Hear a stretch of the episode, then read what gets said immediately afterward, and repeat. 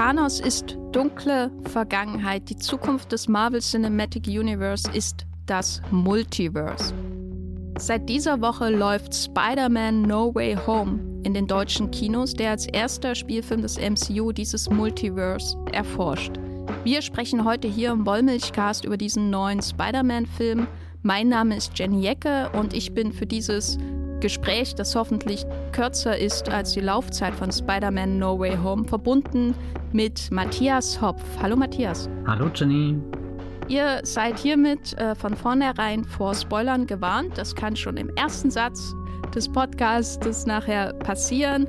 Deswegen schaut euch den Film an, falls ihr Angst vor Spoilern habt und kommt dann wieder zurück zu diesem Wollmilchcast. Wir haben garantiert, dafür bürge ich mit meinem Namen, eine spannende Diskussion. Viel Spaß mit diesem Podcast.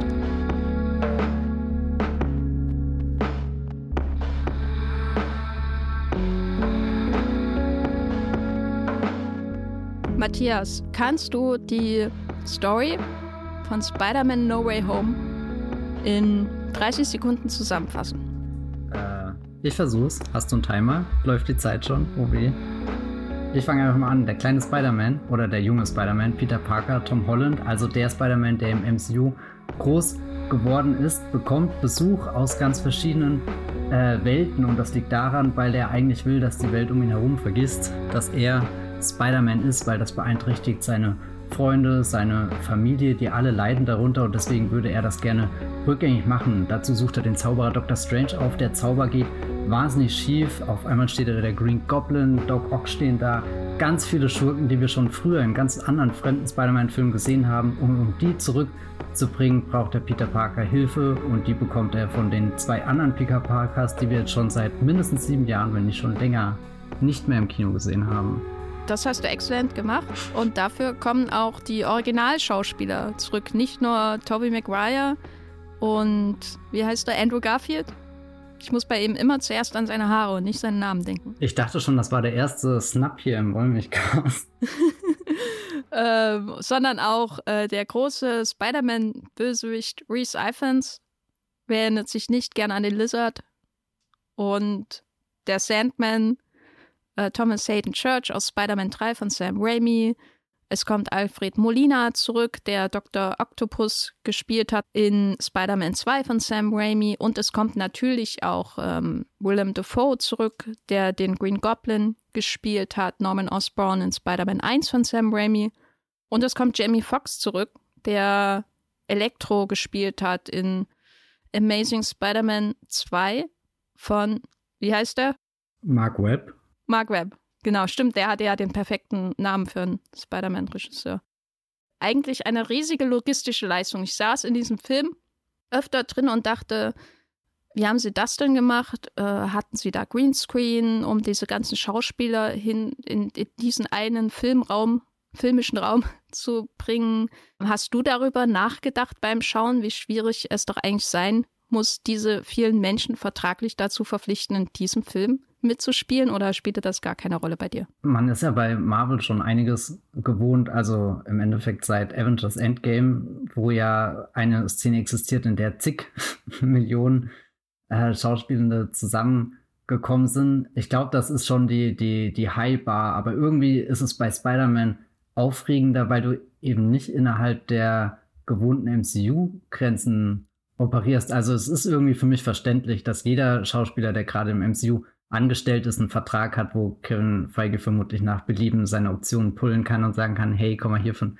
Cameo vorbei oder guck mal da, das wird sich doch noch anbieten, wenn wir dich vorbei äh, da, da reinschicken, während halt Leute aus, aus Spider-Man-Generation zurückzubringen, wo du halt dachtest, die wirst du nie wieder sehen, das hat einen ganz anderen Reiz. Und da ist schon irgendwie so der, der Wow-Moment im Casting verankert, bevor du die Figuren überhaupt gesehen hast. Und ich weiß leider überhaupt nicht, wie das vertraglich geregelt ist. Ich meine, ich habe sogar ein Interview irgendwie gesehen, wo Alfred Molina und Willem Dafoe darüber gescherzt haben, dass das dass die Verträge in ihrer Karriere sind, die offenbar jetzt am längsten irgendwie zurückgehen und dass sie nie gedacht hätten, dass darauf nochmal irgendwie aufgebaut wird. Aber ich glaube, das ist schon ein bemerkenswertes Kunststück, dass, dass die alle jetzt da drinnen sind und diesen, diesen, diesen Event-Charakter, den Avengers Endgame hatte und von dem ich eigentlich ausgegangen bin, dass den das MCU nicht so schnell nochmal wiederholen kann, weil das eben über zehn Jahre aufgebaut wurde, diese, diese, dieser riesige Endkampf gegen Thanos. Und trotzdem sind wir jetzt zwei Jahre später da und dieser Spider-Man No Way Home wirkt eigentlich, als hat er das, das viel reizvollere Ereignis, das Ereignis, bei dem ich viel mehr staunen kann, weil ich eigentlich ungläubig bin, dass das wirklich passiert. Und ich, ich, ich meine, er ist nicht komplett perfekt, was das Casting angeht. Also ich glaube, wenn er so wirklich die, die 100 von 100 hätte erreichen wollen, dann hätte er auch noch irgendwie ähm, Kirsten Dunst und Emma Stone in den Film bringen müssen. Das ist so, so der Tipp obendrauf, aber das... Nicht Dandy Hahn. Ja, nee, Dandy Hahn ist nicht ganz die Liga. Dandy Hahn ist eher so die, die Lizard-Liga, glaube ich. Ich meine, ich hätte den Dandy Hahn auch noch mit reingenommen. Ich hätte vermutlich auch noch James Franco dazu getan, weil ich ihn als Harry wirklich liebe in den Sam Raimi-Filmen, aber ich befürchte, er ist gerade kein Star, den ein Disney, Sony, Marvel Studios Projekt irgendwie unter Vertrag nimmt beziehungsweise zurückbringt. Und natürlich ist dann auch irgendwo die Gefahr, dass es überladen wird. Also die, die Hülle und Fülle an Leuten, die zurückkehren, ist beeindruckend und schon definitiv ausreichend genug für einen zweieinhalbstündigen Film. Ja, also da muss ich unbedingt zustimmen. Das reicht auf jeden Fall. Ich hätte mir auch mit einem Spidey-Besuch und einem Bösewichtsbesuch, das hätte mir auch völlig gereicht, glaube ich. Aber es sind ja nun mal 150 Minuten, die gefüllt werden müssen. Erinnerst du dich daran, wie bei Spider-Man 3 von Sam Raimi 2007 alle gesagt haben, oh mein Gott, Venom als zweiten, dritten Bösewicht, das hätte es echt nicht mehr gebraucht. Ja, also daran musste ich ehrlich gesagt auch öfter denken, weil diese Spider-Man-Filme im Verlauf ihrer Evolution, so wenn man jetzt so den, die drei Franchises oder die drei Reihen anschaut, die es gab, also erst die von Sam Raimi, dann die von Mark Webb und dann die von John Watts. Und äh, John Watts hat es auf jeden Fall nicht verdient, im Kontext dieser Regisseure genannt zu werden, aber es ist ja hier im Grunde seine Spider-Man-Reihe, auch wenn es eher Kevin Feige's Spider-Man-Reihe ist.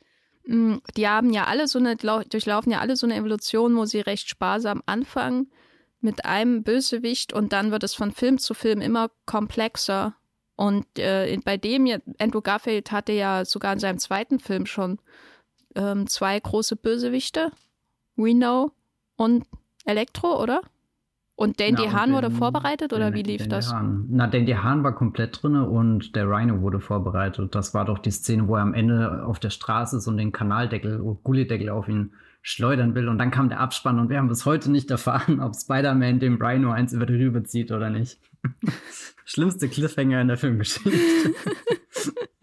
das heißt, die sind irgendwie so einem Druck ausgesetzt, sich zu überbieten. Das sind sicherlich nicht die einzigen Franchise-Filme, die das machen. Bei den Spider-Man-Filmen ist es schon sehr auffällig, weil es ja immer dieselbe Figur ist, sind immer ähnliche Figuren, die um sie herum positioniert werden.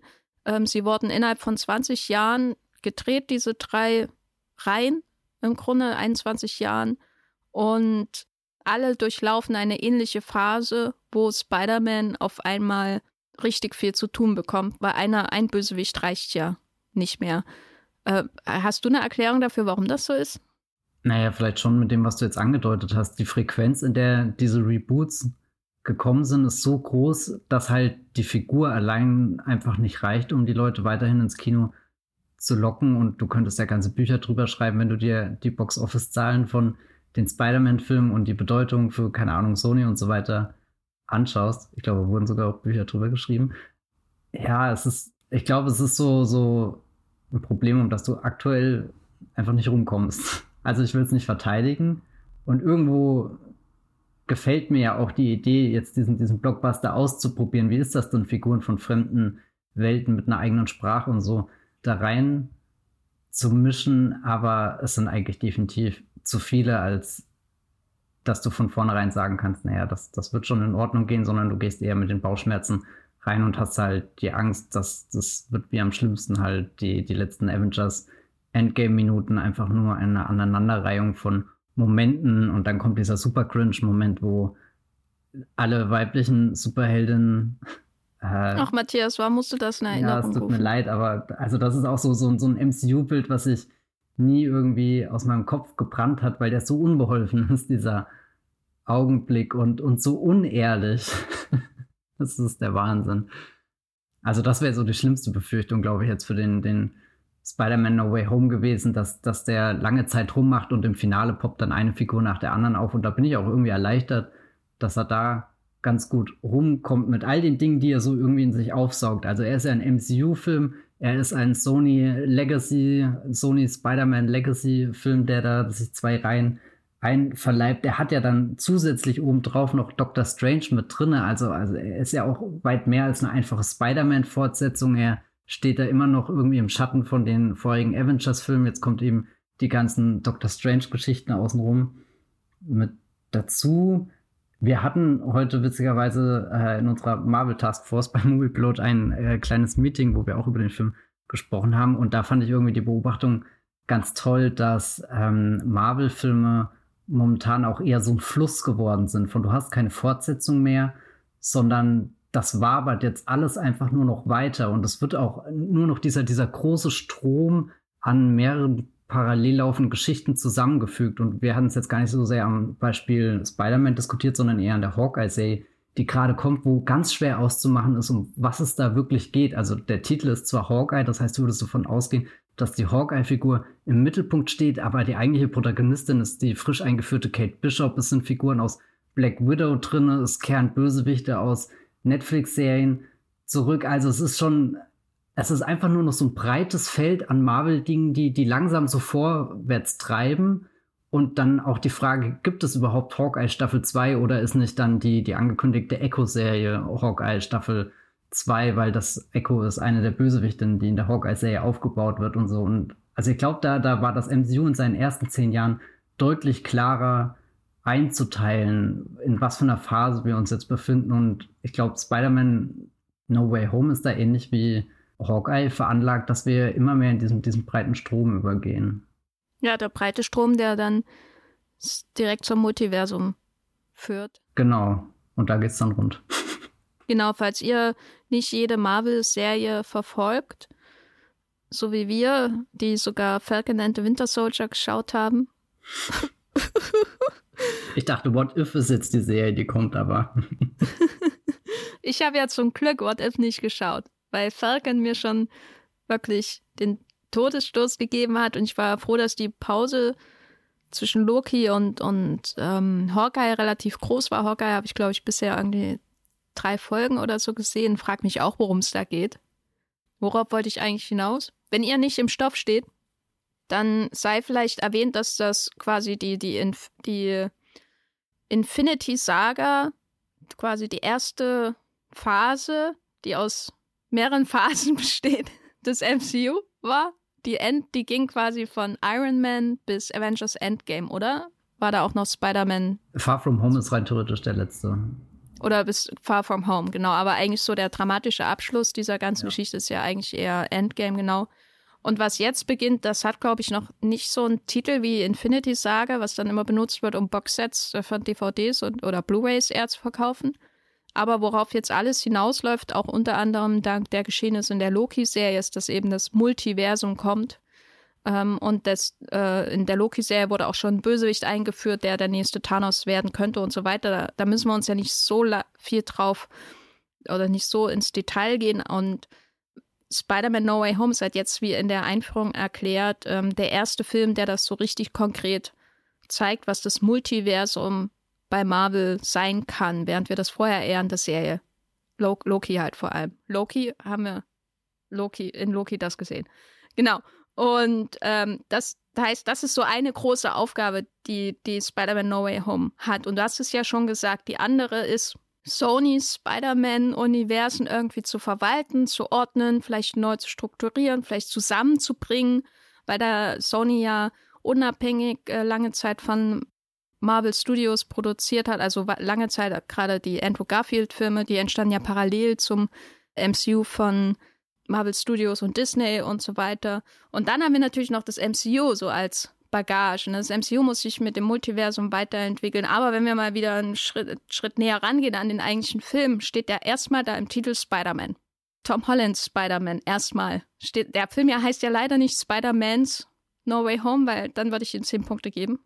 Äh, sondern No Spider-Man. Und das ist ja erst einmal nur Tom Hollands Spider-Man. Was glaubst du denn, versucht der Film mit ihm zu machen? Was ist das Ziel? Wo soll sich Tom Hollands Spider-Man hinentwickeln? Vielleicht im MCU vor allem auch.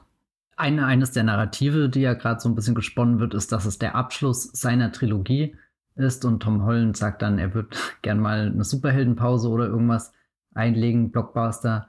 Pause, aber insgeheim ist ja alles, was der Film transportiert, die Idee, dass Tom Holland einer der wichtigsten Schauspieler im MCU ist, jemand mit großem Wiedererkennungswert, jemand, der jetzt auch aufgebaut wird, um größere Bedrohungen zu meistern. Also seine ersten zwei Spider-Man-Filme sind ja richtig tief in so einem Highschool-Setting verankert. Ähm, Im ersten geht es um die Klassenfahrt nach Washington DC, bei der irgendwas schiefläuft und er packt dann seine Fähigkeiten aus, um da irgendwie den Tag zu retten, aber jetzt noch keine Weltbedrohung.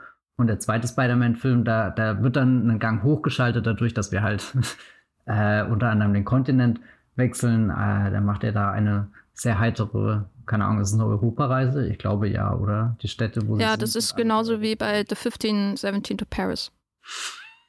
Stimmt. die klassische Geschichte, die Amerikaner in Europa äh, erleben. Und ich meine, da bekommt das dann auch mit äh, Bösewichten zu tun, die ganze Städte rein theoretisch in Schutt und Asche legen können, aber alles halt noch weit von dem Wahnsinn entfernt, der jetzt auf ihn losgelassen wird, wo ja am Ende über New York wieder der Himmel so weit aufgerissen ist, wie wir das im allerersten Avengers-Film gesehen haben, wo, wo fremde Aliens reingeschickt wurden mit riesigen Raumschiffen. Die Raumschiffe haben wir jetzt nicht, aber wir haben zumindest die, die, die, die fremden Kreaturen, die, die sich ankündigen in gespenstischen Silhouetten und du dich fragst, oh weia, wer will da alles noch auf die Erde? Die ist doch eigentlich schon sehr voll. Und am Ende führt der Film ihn ja zu dem Punkt, wo, wo jetzt auch alles mit ihm möglich ist im MCU. Also insgeheim ist Spider-Man No Way Home auch so ein, so ein, so ein kleiner Reboot für die Tom Holland-Figur. Also sie bekommt tatsächlich diesen Abschluss von ihrer Trilogie, aber der, der Kniff am Ende ist, dass er in eine Position gebracht wird, wo die nächste nahtlos anschließen kann und man jetzt ganz viele Optionen offen hat. Die nächste Trilogie, die kommt, die könnte was völlig Eigenständiges sein, könnte Rückschlüsse zu den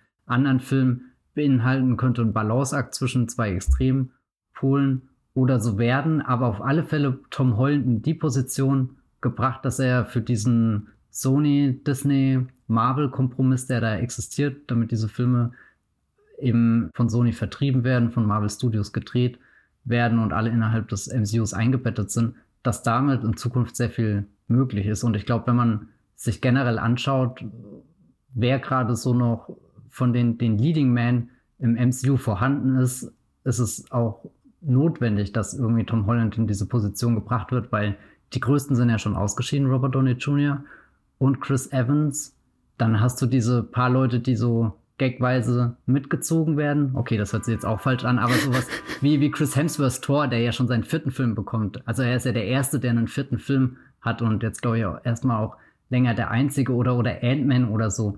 Das sind, glaube ich, nicht die Figuren, die ich in den, den Captain America-Rollen rein theoretisch sehe. Da ist dann fast schon Dr. Strange der nächste interessante Kandidat, der da so eine, so eine Führungspersönlichkeit in einem zukünftigen Avengers-Team oder so werden können. Und ich glaube, Tom Holland ist definitiv auch ein, ein wichtiger, zumal er ja einfach auch ein, ein, ein, ein Star ist. Also da haben wir ja auch schon im Podcast hier ein bisschen länger drüber geredet.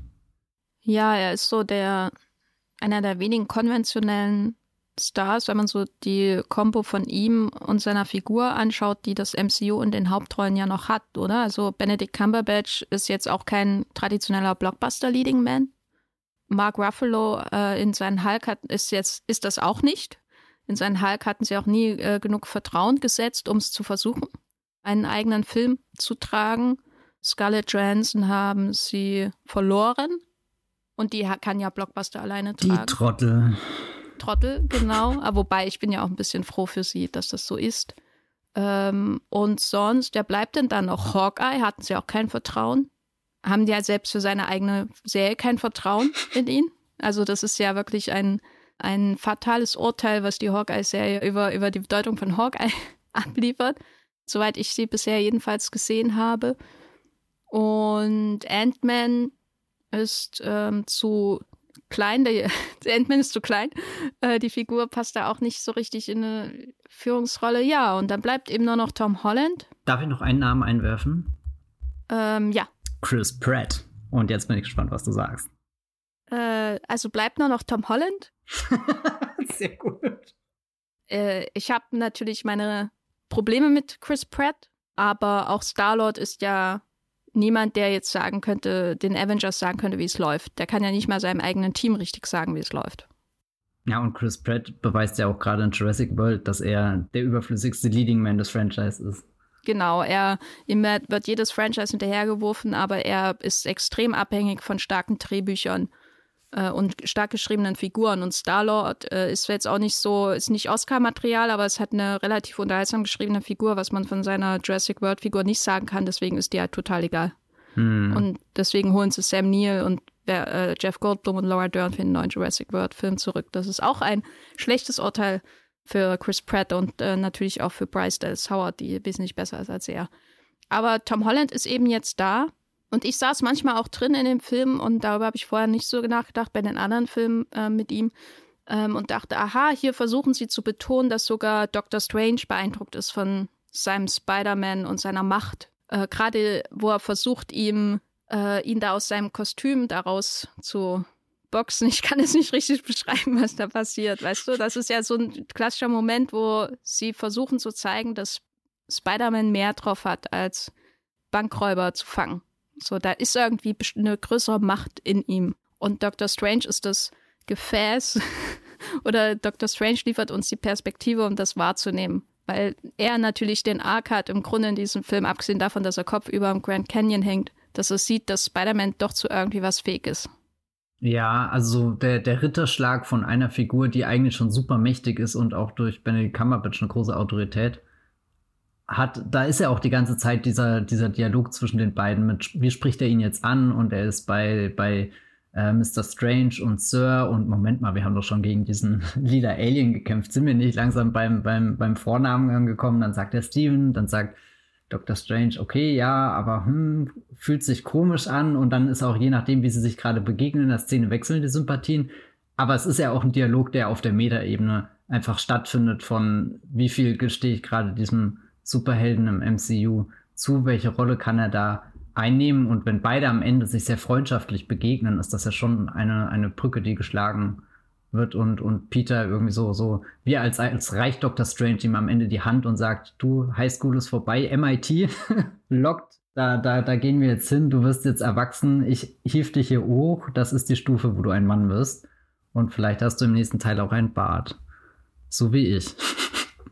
Also Dr. Strange speaking. Der, der ja, der ja auch sein, sein Bart so ein bisschen anpasst dann in der Post-Credit-Scene. Hm. Ähm, aber jetzt reden wir über seinen Mentor wieder, den er ja irgendwie in jedem Film kriegt. Ja. Seit Anfang an. Am, Im ersten Film war Robert Downey Jr. dabei, im zweiten war ähm, Sam Jackson dabei, im dritten ist Doctor Strange dabei. Aber wir müssen ja uns immer wieder zwingen, auch über Spider-Man zu reden. Deswegen als Spider-Man-Film was sind so die elementaren Ideen für dich, die sich da durchziehen, neben der Entwicklung zu einem mächtigeren, vielleicht auch erwachseneren Helden? Also es ist der erste Spider-Man-Film im MCU, der so richtig auf die Zerrissenheit der Peter Parker-Figur eingeht, dass er sie immer wieder in Situationen bringt, wo sich Peter zwischen dem größeren Wohl entscheiden muss und seinem persönlichen Gain, und das ist ja schon was, was bei Tobey Maguire eigentlich die ganze Dramatik ausgemacht hat, dass du, dass er, dass er, dass immer klar war, sobald er sich auf der einen Seite was nimmt, muss er auch was auf der anderen Seite vernachlässigen. So, er sitzt mit Onkel Ben im Auto, lässt ihn da zurück, geht da zum Boxen und beim Boxen gewinnt er, nee, Wrestling ist das, pardon, zum Wrestling gewinnt beim Wrestling, kriegt das Geld, wird beim Geld betrogen. Der Typ, äh, den, also, ja Gott, ich kann es jetzt so schlecht nachvollziehen, aber also diese ganze Abfolge, die zu Onkel Bens Tod führt, im allerersten Sam Raimi-Film, da ist ja eine fatale Entscheidung, folgt auf die nächste und du spürst immer, wie, wie Peter sich was rausnimmt, kurz triumphiert und du ihm das richtig gönnst, wenn er da hier zu dem dem Typ sagt, der ihm halt nur die, die 100 Dollar statt den, weiß nicht, paar tausend gibt, die er versprochen bekommen hat, dass er dann sagt, hier, äh, äh, sehe ich so aus, als wäre das mein Problem oder die, dieser eine Satz, den man an den Kopf wirft. Und im Endeffekt leitet er dadurch den, den, oder macht er den Weg frei, dass, dass der, der, der Gangster später Onkel Ben töten kann und so. Und, und das steckt hier für mich auch viel in dem Film drinne, dass, dass Peter irgendwie in die Position gebracht wird, wo, wo er halt merkt, okay, das, was, was er als, als Superheld tut, wirkt sich unmittelbar auf seine Freunde aus, die deswegen nicht aufs College können, was irgendwie in dieser Welt auch eine bizarre Begründung ist. Na, vor allem nicht. Sie, sie können nicht aufs College, sie können nicht aufs MIT. naja, und dann, dann der, der ganz große, äh, äh, die ganz große Krux in dem Film, dass er auch eine Aunt May verliert, also nicht in dem Fall sein, sein Onkel kam ja nie vor in den Film, glaube ich, oder? Kann mich nicht dran erinnern. Ja. Kann mich gerade auch nicht wirklich dran erinnern. Und, und jetzt ist eben hier Aunt May, die stirbt, die vom Green Goblin umgebracht wird und die halt in ihm so einen düsteren Gedanken wach werden lässt, der davor noch nicht da war, wo er quasi seine Unschuld als Superheld verliert und das sind alles Punkte, wo die älteren Spideys schon waren und, und die die älteren Spideys auch auf düstere Pfade geschickt haben und, und was der Film jetzt besonders machen kann, ist, dass, dass, dass der junge Peter Parker, der von Tom Holland gespielt wird, von der, von der Erfahrung der älteren Version profitieren kann und das dann für einen Moment auch tut, aber im Endeffekt trotzdem die gleiche Prüfung selbst durchstehen muss. Also so, dass das Wissen seiner Vorgänger macht ihn nicht irgendwie unbesiegbar, sondern er steht dann am Ende wirklich vor der Wahl. Äh, ist er, ist er ein guter Mensch oder ist er ein Mörder? Und, und, und wird dann zu dem, wovor er am Anfang flieht, also dieser, dieser Mysterio-Twist aus dem vorherigen Film, der ist ja so, so in die Wege geleitet, dass, dass Peter Parker der Öffentlichkeit als, als, als der Mörder von Mysterio vorgestellt wird. Und, und das ist ja auch so, so das Grundding, von dem er sich versucht zu lösen. Und dann setzt er wirklich alles in Bewegung, um davon wegzukommen. Also geht sogar das Risiko ein, dass ein Zauberer, der auch nicht ganz Herr seiner Magie ist, irgendwie Multiversen zum Einsturz bringt, nur um am Ende im Endeffekt wieder zu dem Punkt zu kommen, nämlich dass er dasteht und kurz davor ist, ein Mörder zu werden. Und, und das rahmt den Film eigentlich schon in einer, in einer tollen Tragik, die, die, die, die, die prinzipiell mithalten kann, glaube ich, mit dem, was in den vorherigen Filmen so an, an weiß nicht, äh, Gefälle steckt, so, so dieses, dieses Auf und Ab eines Spider-Man in seinem Leben. Hm. Ich hatte aber schon das Gefühl, dass es dadurch, dass der Film so viele andere Aufgaben hat, auch ein bisschen verwässert wird. Ja, das definitiv. Also die, die Umsetzung bei Raimi ist halt so simpel, äh, weil es halt elementarer Teil der Origin Story ist. Äh, die Situationen sind sehr einfach und irgendwie bodenständig.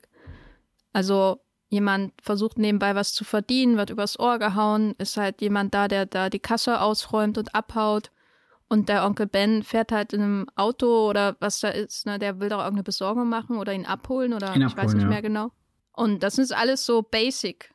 Äh, ich weiß nicht, wie es beim Andrew Garfield-Film ist, da habe ich es wirklich gar nicht mehr im Kopf. Aber hier hast du ja quasi dieselbe Geschichte, aber verteilt über einen Film, der 150 Minuten lang ist, der die Idee von anderen Universen einführt, der gleich drei, vier, fünf Bösewichte zurückholt, an die wir uns zwischendurch erinnern müssen, insbesondere beim Lizard, äh, der, der ähm, Doctor Strange drin hat, der äh, die, die, die Spider-Mans drin hat, der tausend Dinge macht und zwischendurch muss Peter sich weiterentwickeln. Hat das für dich funktioniert?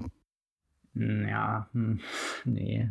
Also ich saß in dem Film drin und war an vielen Stellen eigentlich erstaunt, was alles drin steckt in diesem Drehbuch, irgendwo in den weiten Winkeln, aber hatte dann auch das Gefühl, dass sie, dass es ähnlich ist wie, wie die Sequenz, wo er sich mit Dr. Strange prügelt und du auf einmal ganz viele verschiedene Welten, die sich zusammenklappen, anreißt. Da bist du auf einmal so, so im New York, was sich überschlägt, wie hier in Christopher Nolans Inception. Wobei, das war ja auch schon im ersten Doctor Strange Film drinne, diese, diese, ähm, Du meinst Scott Derricksons Inception? Ja, genau. Scott, große Regisseur und Twitter-Filmmaker Scott Derrickson. Und, und dann dieser Übergang in den Grand Canyon und irgendwie kriegst du nichts von all dem mit irgendwie. Du merkst zwar, das müssen unglaubliche Umgebungen sein und du stellst dir irgendwie nur vor, was, was da ein Regisseur draus gemacht hätte, der, der, weiß nicht, der sich richtig in der Umgebung bewegt hätte, umgeschaut hätte und, und ähnlich ist das dann mit, mit dieser, dieser großen Peter Parker Spider-Man-Geschichte, die irgendwo in No Way Home drinne steckt, mal da und da aufblitzt und stellenweise wirklich schöne Momente hat. Aber das erste Mal, wo der Film dann anfängt, diese Geschichte richtig zu erzählen, ist, wenn er eigentlich vorbei ist, wenn all das andere abgestreift wird, wenn das Multiversum wieder geschlossen ist, wenn die Bösewichte wieder in ihrer Heimat sind, wenn sogar Dr. Strange wieder seinen, seinen inneren Frieden oder so gefunden hat, wenn, wenn Spider-Man oder wenn, wenn, wenn der Peter Parker nicht mehr ist, den wir jetzt drei Filme lang aufgebaut bekommen gehabt haben, dann kann er auf einmal so fünf Minuten richtig schön anfangen zu erzählen und dann ist er vorbei. Ja, ja, ging mir ähnlich. Es hat auch nicht unbedingt geholfen, dass der Tod von Tante May, also Marisa Tomays Figur, so awkward inszeniert war, irgendwie so. Also zweigeteilt. Erst humpelt sie neben ihm durch die Ruine, äh, es brennt überall und sie sagt äh, mit großer Macht und so weiter. Also, wo dann auch alle bei mir im Kino gesagt haben, oh, so. Und wo ich aber auch dachte, ist das jetzt die Reaktion, die der Film will? So dieses, das kenne ich doch irgendwo her, was ja dann, äh, was ja in dem Film sich auch ständig wiederholen wird. Oder sollte man nicht eigentlich das einfach schauen und verarbeiten? Weißt du, also ich habe immer das Gefühl in diesem Film, dass der immer einen Riegel vorschiebt vor dieses Verarbeiten dessen, was da eigentlich gerade passiert. Also auch filmisch gesehen. Man hat diese Ansprache von hier. Auf einmal ist sie die moral, moralische Vorbildtante weiß ich auch nicht, ob das in den anderen Filmen so war. Kann ich mich nicht erinnern. Es wird immer auf einmal gesagt, dass sie ist die mit das, dass sie die ist mit der Moral.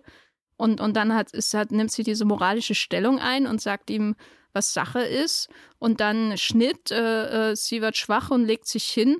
Und dann kommt noch die Sterbeszene von ihr, die mich, die mich durchaus berührt hat, weil ich Marisa Tomei sehr mag. Ich mag diese Version von Tante May sehr. Und ich fand, ich fand auch ihr Spiel sehr berührend. Ich fand auch das von Tom Holland ähm, berührend, auf jeden Fall.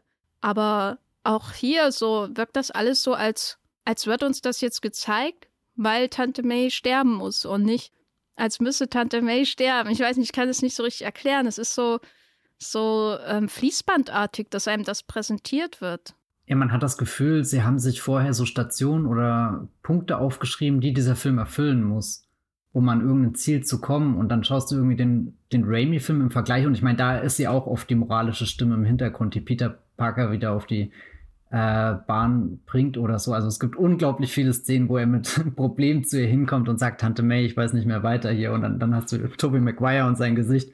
Und dann geht sie irgendwie mit, mit ihren gütlichen Augen auf ihn zu und sagt so ein paar Worte, die, die ihm dann, dann eine Hilfestellung geben und so ein bisschen Orientierung, wo er sich gerade in seinem Leben befindet. Aber außenrum ist halt auch so viel mehr, wo du, wo du schon allein ein Gespür hast für, für das Haus, in dem sie leben. Und dann bist du hier in dieser wirklich unfassbar hässlichen Wohnung von Happy Home. Also ich meine, der Film ist ja, hat ja kein glückliches Händchen mit seinen Schauplätzen, aber das ist schon mit Abstand eine der dürfsten Ideen. Irgendwie die große Szene, in der mal so alle Figuren, die in dem Film irgendwas zu sagen haben, miteinander in Aktion sind, dass, dass das in so einem völlig austauschbaren Apartment stattfindet und, und halt nichts aus sich selbst heraus entsteht. Also so, wo wir wieder an diesem, du merkst halt einfach, da, da war die Idee da, diesen Punkt müssen wir jetzt abarbeiten, der kommt da jetzt einfach rein.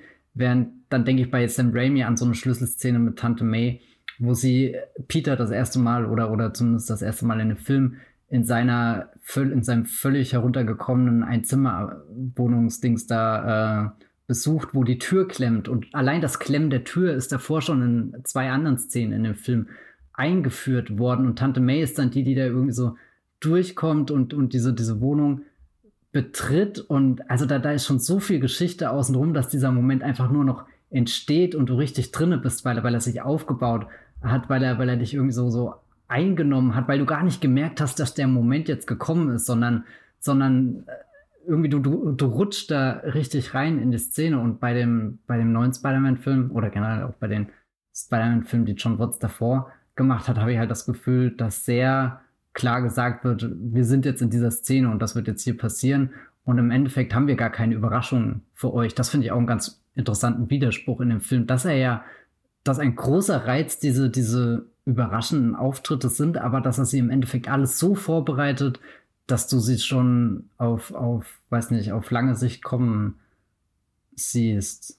Ja, aber das ist generell so ein MCU-Problem. Ich glaube, die MCU-Probleme leben mit dem Schein, dass sie völlig unerwartete Dinge tun, obwohl im Endeffekt alle ganz genau so ablaufen, wie du es dir vorstellst. Ja, ich glaube, das ist eine da ist eine grundsätzliche Angst davor, da zu entfremden. Deswegen wird alles so in sicheren Bahnen vorangebracht. Das merkt man bei dem Film ja auch, der wie oft kurz davor steht, was vielleicht ansatzweise Mutiges zu tun oder vielleicht mal den MCU-Ton, die Tonalität dieser Filme die ja im MCU ähm, schon extrem konsi äh, konsistent ist so und wiederkehrend, wieder erkennbar, einfach mal zu brechen und vor allem Spider-Man und nicht ein MCU-Film zu sein. Das, äh, das ist schon sehr auffällig. Davon, davon scheut er sich ja immer wieder zurück, mal was anderes zu sein als ein MCU-Film. Ich glaube, es gibt wenige MCU-Sub-Reihen, die so sehr MCU sind wie die Spider-Man-Filme. Also ähm, wenn ich das jetzt zum Beispiel mit Thor vergleiche, wo jeder Film irgendwie komplett anders ist, auch scheiße oft. Aber du kannst schon sagen, dass Kenneth Brenners Thor ein anderer Thor-Film ist als der von Alan Taylor oder selbst Taika Waititi. Ne? Ich mag die jetzt, also, also ich mag den Brenner, die anderen, da kann ich jetzt nicht wahnsinnig viel mit anfangen. Aber die Filme haben schon unterschiedliche Grundgefühle, äh, unterschiedliche Gestaltungen, weil es natürlich auch unterschiedliche Regisseure sind und so. Die sind, fühlen sich auch unterschiedlich an, grundsätzlich. Und ähm, auch wenn man eine Reihe auswählen, die dieselben Regisseure, äh, denselben Regisseur hat, nämlich Guardians of the Galaxy, dann sind das ja vormalig eher James Gunn-Filme als MCU-Filme, finde ich. Also die, das sind ja die Filme, die am ehesten einen Regisseur spürbar zeigen so in dieser ganzen Reihe. Nichts gegen die Russo-Brüder, na doch alles gegen die Russo-Brüder. Aber das ist schon ein Riesenunterschied. So. Und John Watts ist einfach, der ist ja gar nicht vorhanden, der ist ja noch weniger vorhanden als, als die Russos. Und dann hast du so einen Film, der auch schon darunter leidet, im Gegensatz zu den Raimis, dass er kein, kein organisches Beet hat, auf dem was wachsen kann. Weil ich finde diese Erwähnung von diesen Wohnungen, zum Beispiel schon sehr, sehr wichtig, dass bei Raimi, so, obwohl das natürlich auch Pop-Cinema ist und da, das ist kein Sozialstudio oder so, aber da ist ein Gefühl da dafür, dass in New York unterschiedliche Menschen leben. In unterschiedlichen Orten, unterschiedlichen Milieus, da haben Leute ganz klare Profile die Leute, für die er arbeitet in den Raimi-Films und, und die Pizza liefert oder die Leute, an die er die Pizza liefert, die, die Frauen da an der Rezeption zum Beispiel oder die Vermieter von ihm. Miete. das, das sind klare Vorstellungen von sozioökonomischen Unterschieden in dieser Stadt vorhanden, von Milieus, wo wir letzte Woche ja schon über West Side Story drüber gesprochen haben. Und da ist eine pluralistische Stadt da mit unterschiedlichsten Wohnungen. Und der Film hat auch ein Verständnis dafür, wie eine Wohnung aussieht, wenn jemand auszieht und zum ersten Mal selber eine Wohnung hat. Kennen wir ja alle. Und ich finde es schon sehr schön, dass ausgerechnet dieser dritte Spider-Man-Film theoretisch da überall ein Häkchen machen könnte durch die verschiedenen Räume, die er betritt. Und Wohnungen, Happy Hogans Wohnung versus ihre eigene Wohnung, die von Tante May. Und dann am Ende auch zeigt, wie Spider-Mans oder Peters erste Wohnung aussieht. Und es ist einfach völlig egal, weil da ist kein Gespür für diese Welt vorhanden, für diese Welt außerhalb der Funktionsmechanismen des MCU.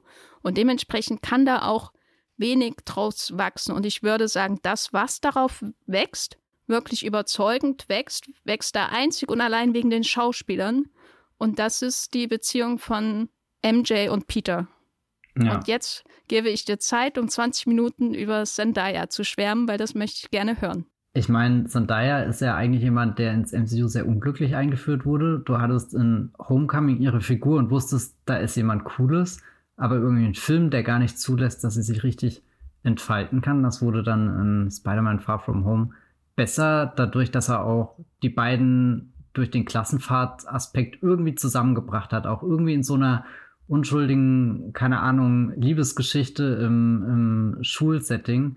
Also das, das sind ja fast so, so die, die Coming-of-Ageigsten Elemente und, und da ist er manchmal sogar näher dran an, an diesem Aspekt des Erwachsenswerdens, als es die Raimi-Filme waren und auch die Mark Webb-Filme, weil bei denen wurde ja Peter Parker auch unfassbar schnell erwachsen, was einfach an der Umgebung liegt, an den, den Aufgaben irgendwie. Er war dann sofort, hatte einen Nebenjob gehabt, hat sofort große Bedrohungen, sofort schwere Entscheidungen gehabt. Um, um die konnte sich Tom Holland eigentlich bisher immer sehr geschickt rumdrücken, weil, drücken, weil um ihn rum eben diese mächtigen Figuren sind. Samuel Jackson, äh, Doctor Strange, ähm, Iron Man. Iron Man ist ja eigentlich die, die wichtigste, jemand, der ihn schon immer so abgeschirmt hat von, von, von, von, von allen Dingen, die auf ihn einprasseln, dadurch, dass ihm nicht einfach so ein so eine, äh, keine Ahnung, so eine Netzstrumpfhose gegeben hat, die er sich anzieht als, als Spider-Man, sondern er hat ihm richtig eine, eine, eine Rüstung gebastelt, die, die alles abwehren kann. Und, und eigentlich ist das eine sehr schöne Geste, dass, dass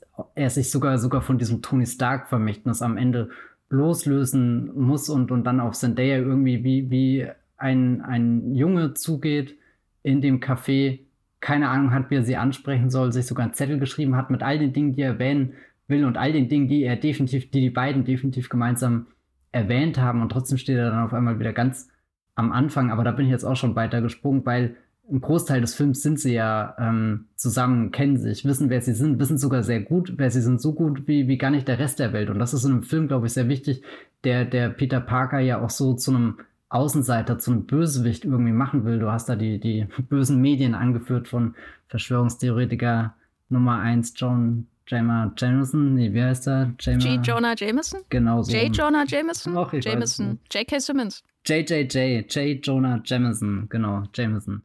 Und, und dann auch die, dieses, dieses Suchen nach den Orten für uns. Auf einmal sind da überall Kameras, die Leute schauen in die Wohnung rein, können wir nicht einfach ungestört erwachsen werden und, und finden dann auf dem Schuldach einen Ort, der dann auch später nochmal ganz wichtig wird, um wieder zum Kern der Person zurückzufinden. So, so, was ist der Ort, wo sich jemand zurückziehen würde? Und also was die, die Beziehung zwischen den beiden in diesem dritten Teil durchmacht, finde ich absolut erstaunlich, weil das in den ersten zwei für mich nicht wirklich funktioniert hat und da auch nur so, so rumpfmäßig drin gesteckt hat. Wie als begreift das Kevin Feige gar nicht, dass einer der großen Reize der Spider-Man-Filme mit Tobey Maguire und ja auch der Spider-Man-Filme mit Andrew Garfield waren, dass sie nicht Marvel-Filme waren, dass sie keine Superhelden-Filme waren, sondern dass wirklich auch äh, Liebesgeschichten einfach da drinnen stecken und, und das wiederentdeckt für mich No Way Home. Ein Stück, dass, dass die beiden durch, durch viele Situationen gemeinsam gehen und völlig egal, wie, wie unrealistisch diese MIT Vorstellung ist, mag ich auf alle Fälle den Gedanken, dass sie sich dafür zusammen bewerben, dass sie da hoffen, irgendwie äh, eine Zukunft haben, obwohl das ja völlig ungewiss ist, wo das MCU, keine Ahnung, in, in zwei Jahren steht, welcher, welcher ähm, Eindringling aus dem All als nächstes kommt, Steine sammelt, mit dem Finger schnippt und, und trotzdem ist es da, da möglich, dass er diese, diese kleine Liebesgeschichte erzählt, sie dann auseinanderreißt, beiden auch irgendwie so Aufgaben gibt, wo sie sich unterscheiden, aber auch ergänzen können. Und ich glaube, da ist dann auch nett, kann man den auch noch mit in den Freundeskreis holen, wo der Film ja schon versucht, ähnlich wie das ähm, fünfte Rad am Wagen wirken, wirken, zu lassen, sondern ja, da, da fast so ein Gefühl gibt, als schaust du ganz kurz so einem Stand by Me, der da, der da rein blitzt in, in diesen riesengroßen, tonnenschweren Marvel-Blockbuster und du hast nur das Abenteuer der, der Freunde, die irgendwas entdecken, was größer ist als sie, aber sie forschen da weiter, weil das unglaublich aufregend ist. Also da, da ist er schon sehr, sehr hingebungsvoll bei der Sache. Am Ende natürlich wieder abgelenkt, weil, keine Ahnung, Willem Dafoe reinkommt und grinst und ähm, Sachen macht, die Dinge durcheinander bringen. Aber wenn ich, glaube ich, den Film nochmal schaue, ist das definitiv das, auf dass ich mich am meisten freue, einfach die Beziehung zwischen Peter und MJ nochmal zu entdecken. Und du hast den emotionalen Höhepunkt, der sich dann so verkreuzt mit den anderen Spider-Man, dass es hier wieder darum geht, MJ fällt in die Tiefe, aber sie wird gerettet von Andrew Garfield, der damals in seinem Spider-Man-Film in Amazing Spider-Man 2 seine Gwen nicht retten konnte.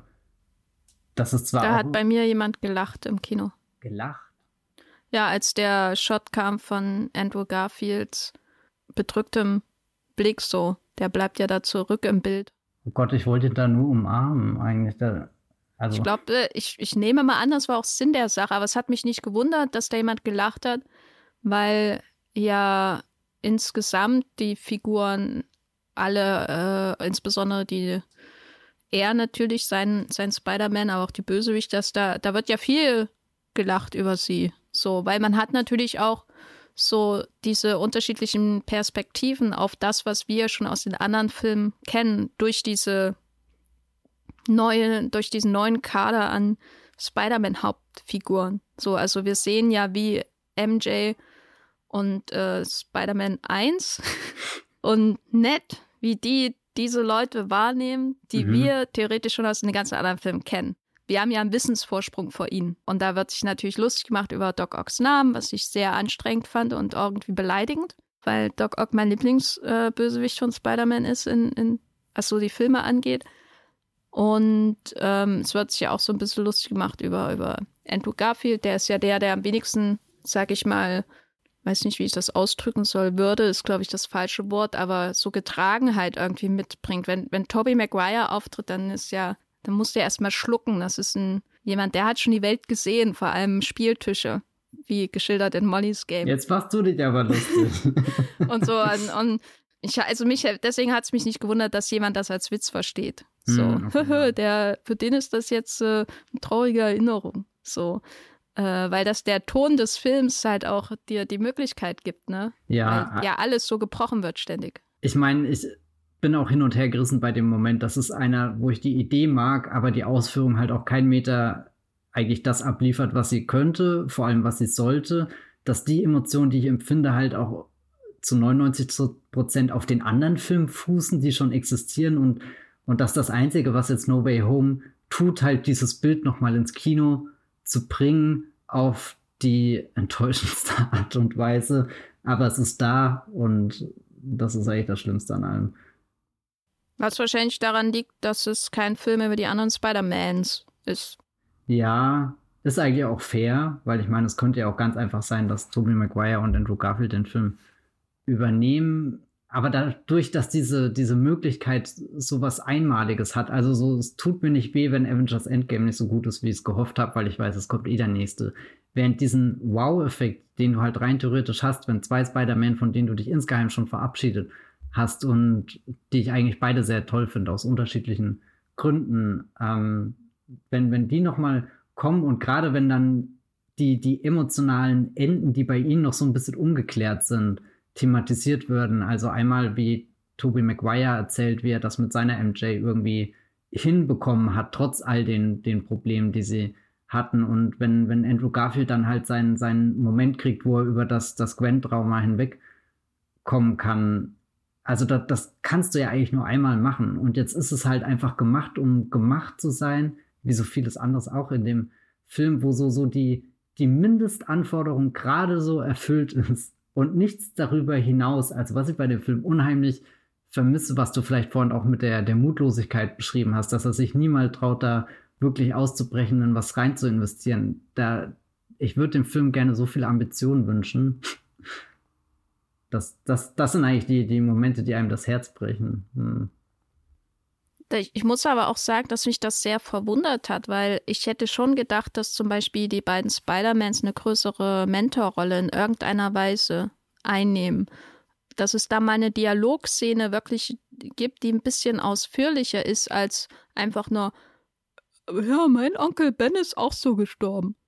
So, die, wo die da alle auf dem Dach stehen. Ne? Hm. Das ist ja einfach auch nur wieder äh, äh, ich muss mal das South Park-Meme aus irgendeiner letzten Staffeln denken, dieses Remember this? Remember this? Remember this?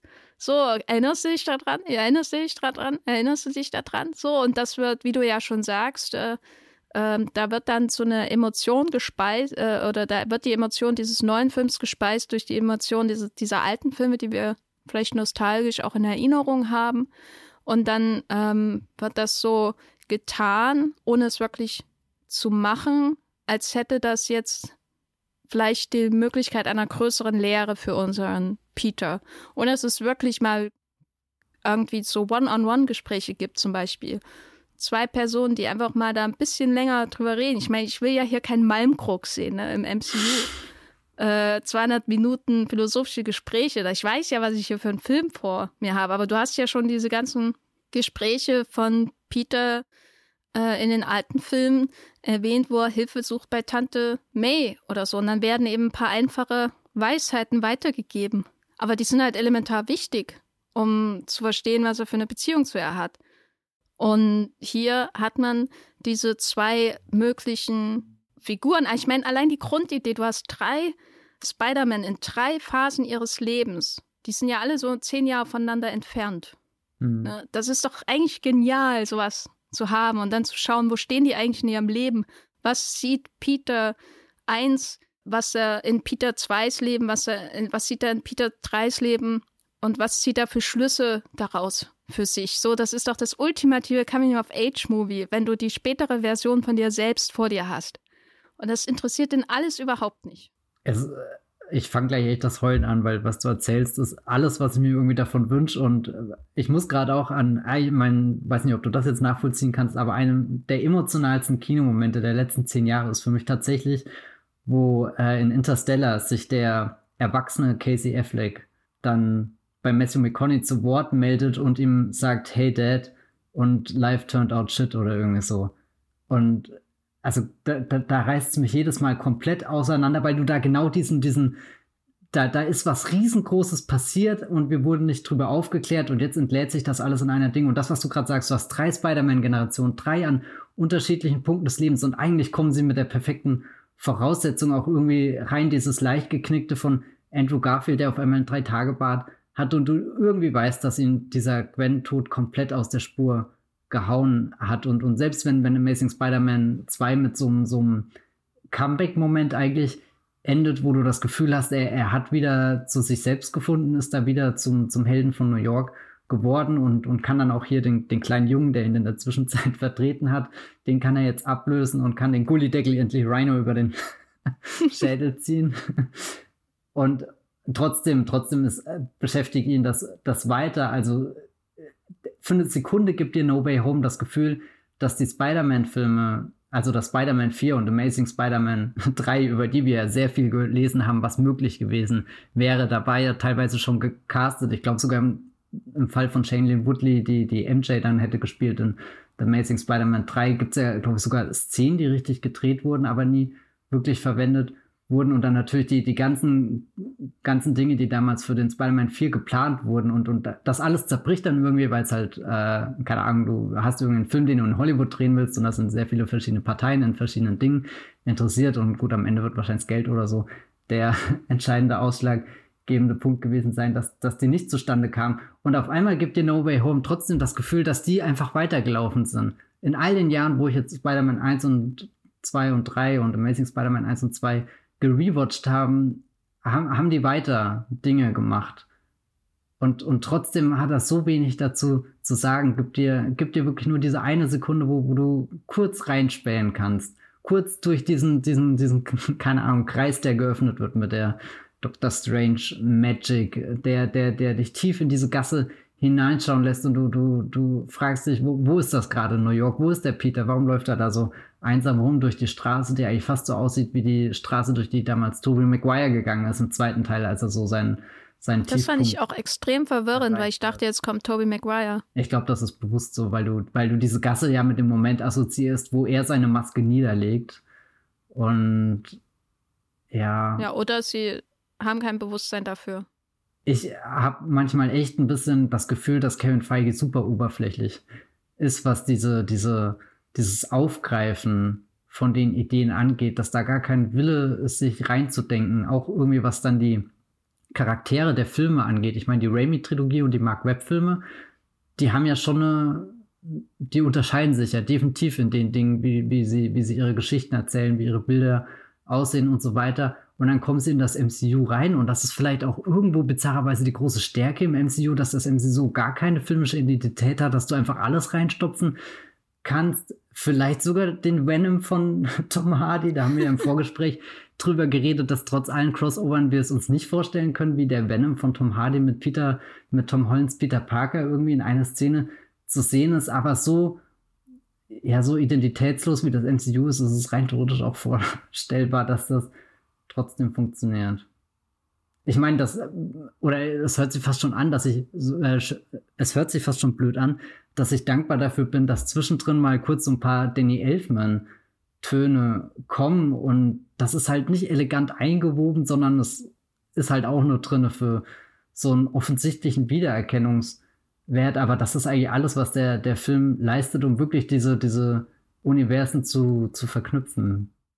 Ja, ich fand es dann auch recht bezeichnend, ähm, was so meine persönliche Wahrnehmung angeht des Films, ähm, dass mich am meisten berührt hat, die Zeit, die abseits der Kameras vergangen ist, die, in die ich keinen Einblick hatte, nämlich durch das Äußere von Tobey Maguire.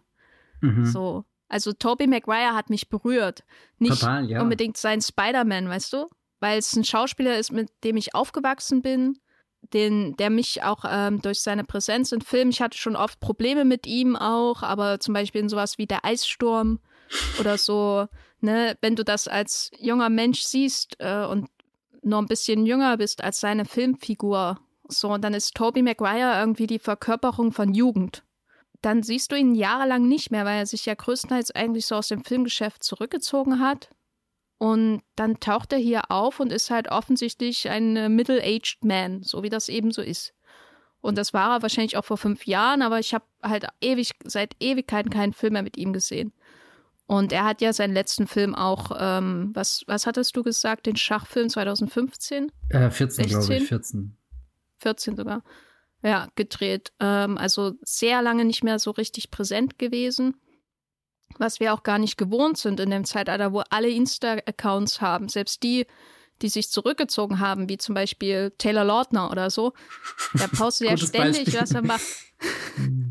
Das der ist die ist andere Verkörperung. Netflix-Film mit äh, Kevin Smith oder James, einen von beiden. Kann ich mir gut vorstellen. Aber so, äh, oder, oder Tom Felton zum Beispiel, das ist auch so einer, den ich morgens immer für die Arbeit bei Instagram stalke.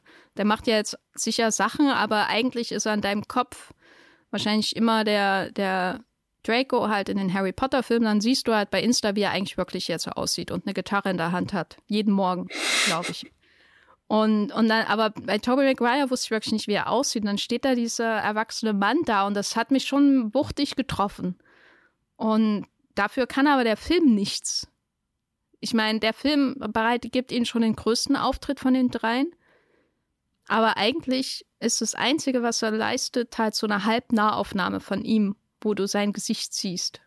Und alles, was darüber hinaus so an Wucht mich getroffen hat, äh, ist eigentlich nur alles, was drumherum passi passiert, außerhalb dieses Films. So, und ich glaube, zum Teil setzt der Film direkt da natürlich darauf, dass das passiert. Er setzt auf unsere Erinnerung an Tobey Maguire und äh, unsere Liebe für Andrew Garfield und so weiter und so fort. Aber das ist ja auch ein bisschen wenig, ne? Das ist das, was ich vorhin meinte mit, ich hätte ihm gerne mehr Ambitionen gewünscht, dass er halt nicht nur diese Mindestanforderungen erfüllt, sondern halt wenigstens eine Stufe höher zielt. Auch wenn er meinetwegen dabei scheitert. Aber es, es fühlt sich sehr, sehr komisch an, dass, dass, dass das berührend ist und dass das nicht das Vermächtnis des Films ist, sondern halt einfach der Umstände, die, die äh, vermutlich bei jedem anderen Spider-Man-Film, der Tobey Maguire zurückgebracht hätte, genauso gewesen wäre, oder? Ja. Also manchmal habe ich das Gefühl, wenn wir uns das große Multiversum anschauen, leben wir vielleicht in der Welt, wo wir den uninteressantesten Spider-Man No Way Home gesehen haben und trotzdem ist er berührend, einfach weil er so einen so einen Trick macht, der halt einmalig ist. Und das ist eigentlich das Ärgerlichste, dass, dass dieser Trick in einem geileren Film hätte stattfinden können. Ja, ich, ich äh, bin ja kein großer Fan von Into the Spider-Verse, aber auch da wird ja mit den unterschiedlichen Spider-Man und Pigs oder was gab es da alles? Ich weiß nicht mehr. Ja, genau. ja, da gab es einen, einen Spider-Pig. Und dann den Noir Nicolas Cage mhm. Typen und so. Das hat ja, wird ja, wirkt ja alles viel organischer, was dazu, wie die, das zusammenkommt. Und der, ich glaube, Jake Gyllenhaal Spider-Man. War das Jake Gyllenhaal? Irgendjemand hat ja noch eine größere Rolle von den älteren ja, ja, Ja, der, der, der so quasi, der, der quasi Tobey Maguire Spider-Man in genau. dem, dem Spider-Verse Vielleicht ist es noch in meinem Traum Jake Gyllenhaal, weil Jake Gyllenhaal ja damals auch für die Spider-Man-Rolle. Ja, ich glaube eigentlich gar nicht, dass das, aber ich könnte es dir gerade echt nicht sagen, wer das ist. Ja, aber da hatte ich, das fand ich berührender, so als das, was der Film hier eigentlich wirklich so drehbuchmäßig mit diesen uns so ähm, bekannten Schauspielern macht. Das war ein Animationsfilm und ich kannte keine von diesen Figuren vorher. Die waren, und, und wie gesagt, ich mochte ja auch nicht besonders, aber das mochte ich an dem. Also es war nicht äh, äh, hier Jake Johnson spricht Peter B. Parker und äh, Chris Pine spricht noch ein Peter Parker. Ich glaube, Jake Johnson war das. Ja, ja, das, das war der, der ja. quasi Tobey Maguire. Weil man kann ja schon sagen, ohne Into the Spider-Verse würde der Film doch hier nicht existieren, oder? Ich glaube auch, das haben wir am Anfang so ein bisschen vergessen zu erwähnen, dass die, die Road to No Way Home nicht nur über das MCU, nicht nur durch das Multiversum, nicht nur durch Loki und so Sachen entstanden ist, sondern gerade eben dieser Multiverse-Film im Animationsgewand, der ja, glaube ich, 2018 kam der. Und ich würde nicht sagen, der kam nicht komplett aus dem Nichts, weil ich meine, das war ein Spider-Man-Blockbuster, der von Sony produziert wird mit Namen wie äh, Phil Lord und Chris Miller hinten dran, die davor The Lego Movie gemacht haben und mindestens die Hälfte von Solo Star Wars Story. Also schon irgendwie ein Film, wo, wo man, ich meine, äh, Phil Lord und Chris Miller, wolkig, Aussicht, äh, wolkig mit Aussicht auf Fleischbällchen oder so, das ist ja einer eigentlich der, der ideenreichsten Animationsfilme in einer Zeit, wo, wo Animationsfilme sich irgendwie so auf den gemeinsamen Nenner von ich einfach unverbesserlich und so geeinigt haben. Also kreative Köpfe, wo du schon neugierig deinen Blick hinwendest, was, was kommt da? Und dann kommt dieser Spider-Man-Film und ist einfach völlig, völlig abgefahren. und gibt dir auch ein Gefühl, wie geil das sein kann, durchs Multiverse zu schwingen. Nicht diese, diese vollen Kamerafahrten, die Sam Raimi hat durch New York, die ich natürlich auch über alles liebe und die ich schmerzlich vermisse in allem, was John Watts hier in seinem Leben machen wird.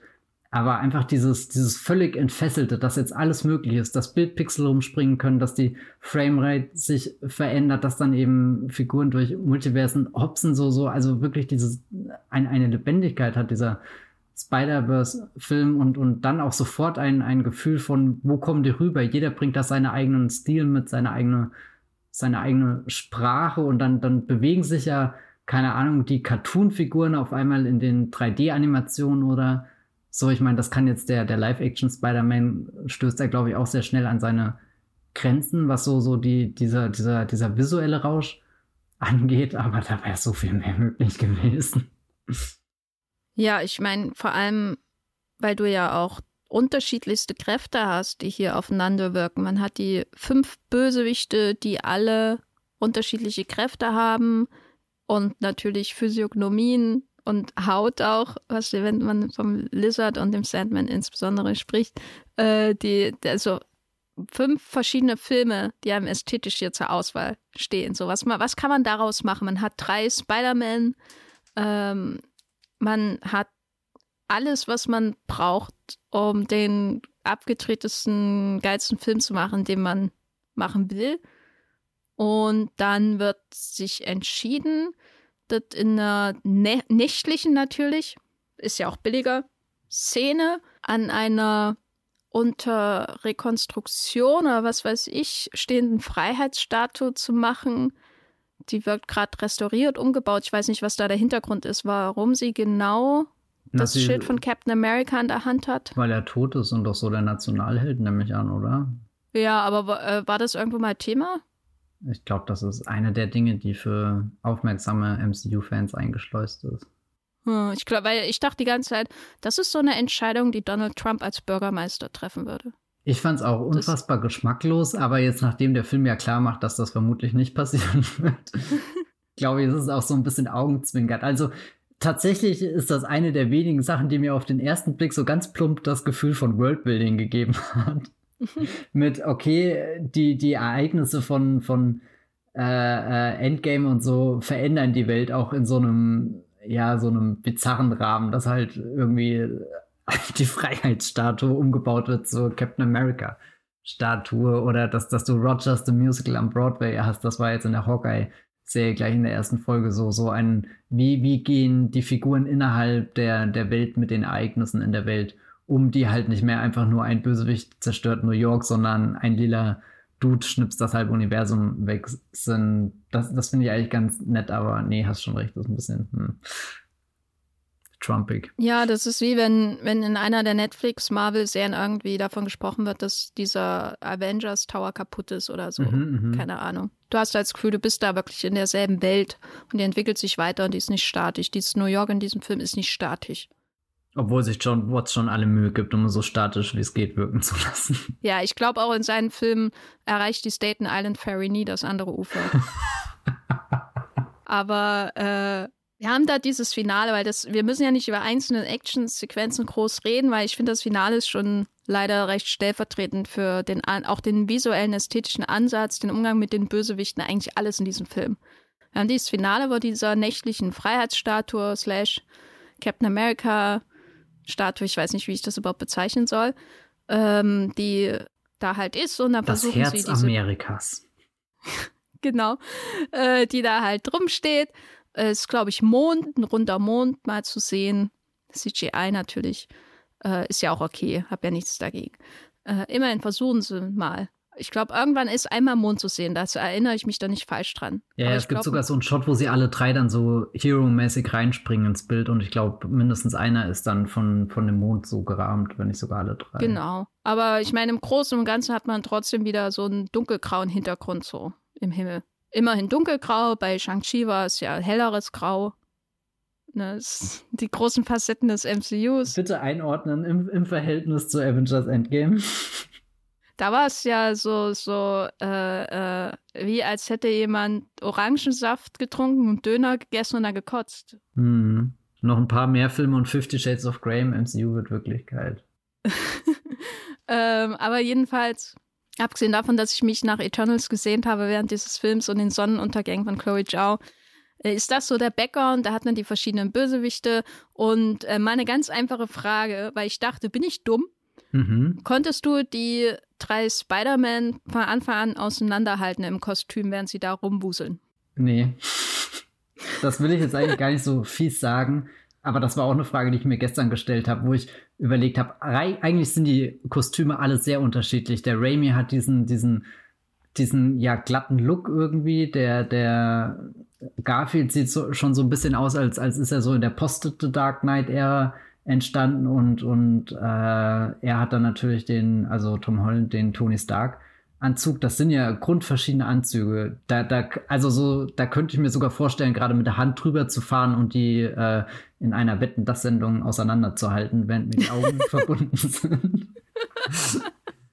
und dann habe ich überlegt, liegt es jetzt einfach dran, dass äh, ungünstig geschnitten ist, dass das Bild generell zu dunkel ist, dass die Dinge, die sie machen, die Moves und so, dass da halt nichts Wiedererkennbares ist, dass keiner so eine richtige Aufgabe hat und kämpft, auch dass die Bösewichte im Endeffekt alle in so einem gleichen Modus angreifen und, und das ist ja auch super enttäuschend, wenn du bedenkst, wie die haben ja alle schon einen ganzen Katalog mit Attributen bekommen, mit, mit Dingen, wie sie in Szene gesetzt werden können. Du hast da irgendwie den, den Doc Ock mit seinen Armen, die sich, die ja eine eigene Bewegungssprache haben. Du hast Elektro, der in Amazing Spider-Man, das ist ja immer noch unfassbar, wie der eingeführt wird durch diese blauen Blitze, durch die Hans Zimmer Musik, durch den, den, den, den Gesang, der da im Hintergrund ist und so. Also so, so, so viele Dinge, wo, wo Charakter zum Vorschein kommen könnte. Oder die, die, die, die, die Genesis-Geschichte von dem Sandman, der, der sich da langsam aus einem Chor nach dem anderen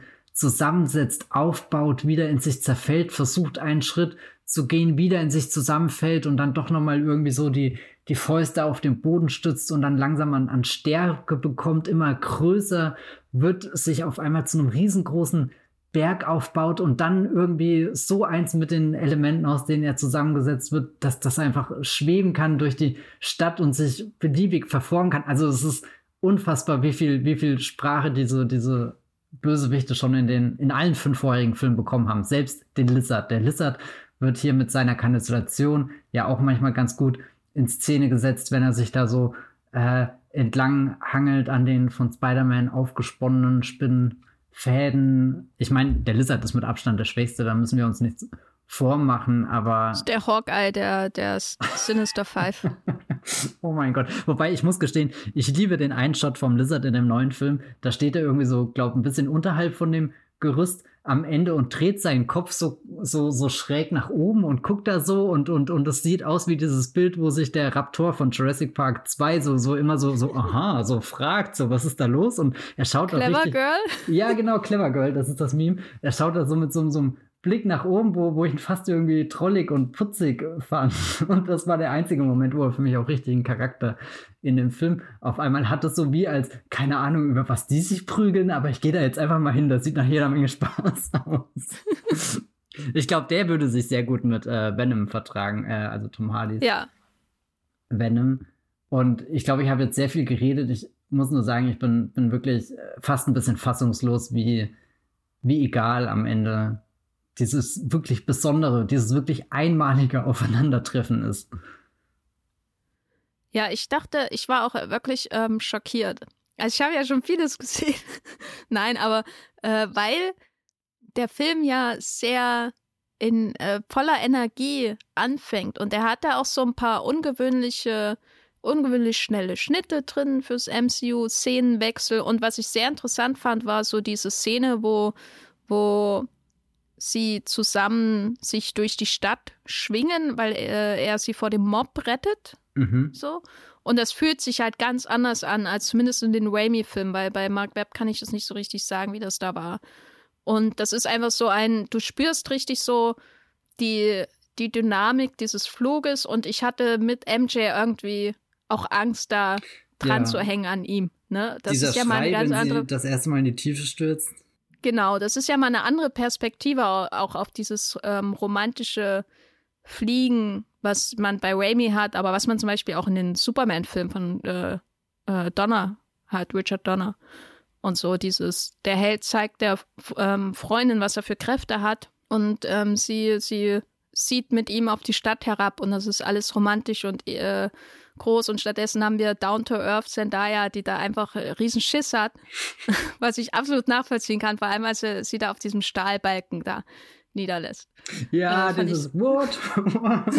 Fand ich unverantwortlich von Peter. Aber am Anfang, also am Anfang hatte ich wirklich Hoffnung für diesen Film. Das ist ja das, was mich sehr wütend macht auch irgendwie. Mhm, mhm. Weil er ja dann auch diese Plansequenz hat in der Wohnung von Tante May, wo, wo Peter durch, das, durch den ganzen Raum wuselt und ständig versucht, da irgendwie die Gardinen zuzuziehen und so. Das ist alles durchaus ungewohnt für einen John Watts-Film inszeniert.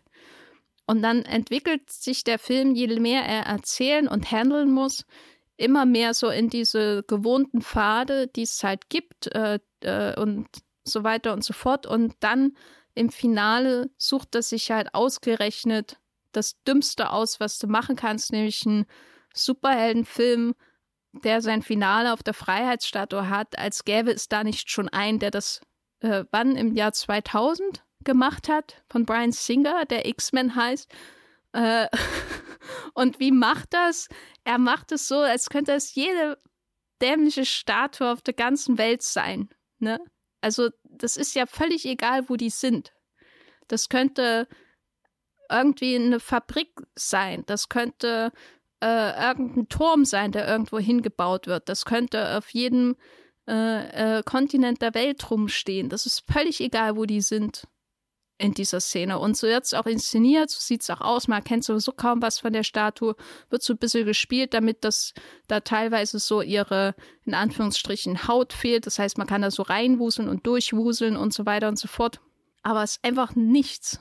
Und du, also ich, ich saß da drin und konnte, bis er sich, bis sie die Spider-Man mal benannt haben, nicht mehr auseinanderhalten, wer überhaupt wer ist. Und selbst dann war es noch schwer. Die, die Bösewichte sind alle egal und auch mit den Portalen hat er keinen Spaß, Hm. äh, was da alles möglich ist. Und um mal wieder auf einen Teil, äh, eine Szene im Mittelstück zurückzukommen, die du schon erwähnt hattest, was ich dann im Nachhinein recht ausdrücklich fand, so für diesen Film, war, dass da eine U-Bahn durch einen Canyon fährt und welcher Spider-Man-Film hat einfach einen geilen Kampf auf einer U-Bahn. Also bitte. Ich muss jetzt tief in Erinnerung kramen, aber ja, ich habe auch zu jeder Sekunde alles vermisst, was davor ein Spider-Man-Film war. Aber ich glaube, da habe ich auch schon im Podcast zu, zu Far From Home drüber geredet, dass das einfach sehr herzzerreißend ist, das anzuschauen. Ich habe vor ein paar Wochen äh, Entschuldigung, das muss jetzt sein, auf der Playstation dieses Spider-Man Miles Morales gespielt. Also die, die, weiß nicht, ob das direkte Fortsetzung oder halt das erste Spin-off von dem ersten PlayStation 4 Sp Spiel zu Spider-Man ist. Und da, da fliegst du im Finale durch ein New York, was auch mitten in der Nacht ist, aber da sind so viele Scheinwerfer von Helikopter, Straßenlampen, da schneit es, da blitzt es, da wird das, Wel äh, wird, wird, keine Ahnung, sind, sind lila Lichteffekte, die irgendwie von Rüstungen, von Waffen, von Bomben ausgehen. Und ich, keine Ahnung, ich bin ja wirklich kein guter Videospieler, aber ich habe wirklich das Gefühl, ich schleudere mich gerade da durch den geilsten Endkampf, den es gibt. Also das war so ein purer Rausch an, an Adrenalin, an Eindrücken, an Bewegungen, an Farben und das dann alles in so einer, so einer richtig starken New York-Kulisse. Also ich war noch nicht mal irgendwie oben auf dem Empire State Building, sondern das war auch eher so, keine Ahnung, äh, im, im normal äh, äh, Wohnhaushöhenbereich. Und trotzdem war das so, so ein, ein purer Rausch, sich da durchzuschwingen. Und dann gucke ich irgendwie diesen John Watts-Film an. Und es, also ich verstehe es einfach nicht, wie, wie, wie, wie das sein kann, dass man so eine interessante Umgebung hat, so tolle Figuren und dann halt auch diese, diese Einmaligkeit von einem Spider-Man-Film. Und ich meine, im Endeffekt, du hast schon alles zu, zu der Freiheitsstatue gesagt, aber nach 20 Jahren hätte man doch auch irgendwas lernen können davon, wie X-Men das in Szene gesetzt hat. Also, oder sie einfach nochmal den Film anschauen können und zu sagen, diese eine Szene machen wir aber anders. Ja, ich meine, das, woran ich mich bei, bei X-Men immer erinnere, ist, dass die da auf der Krone halt so rumkämpfen. Aber wenn man mal hier schaut, was machen sie denn hier wirklich mit einem wiedererkennbaren Element der Freiheitsstatue?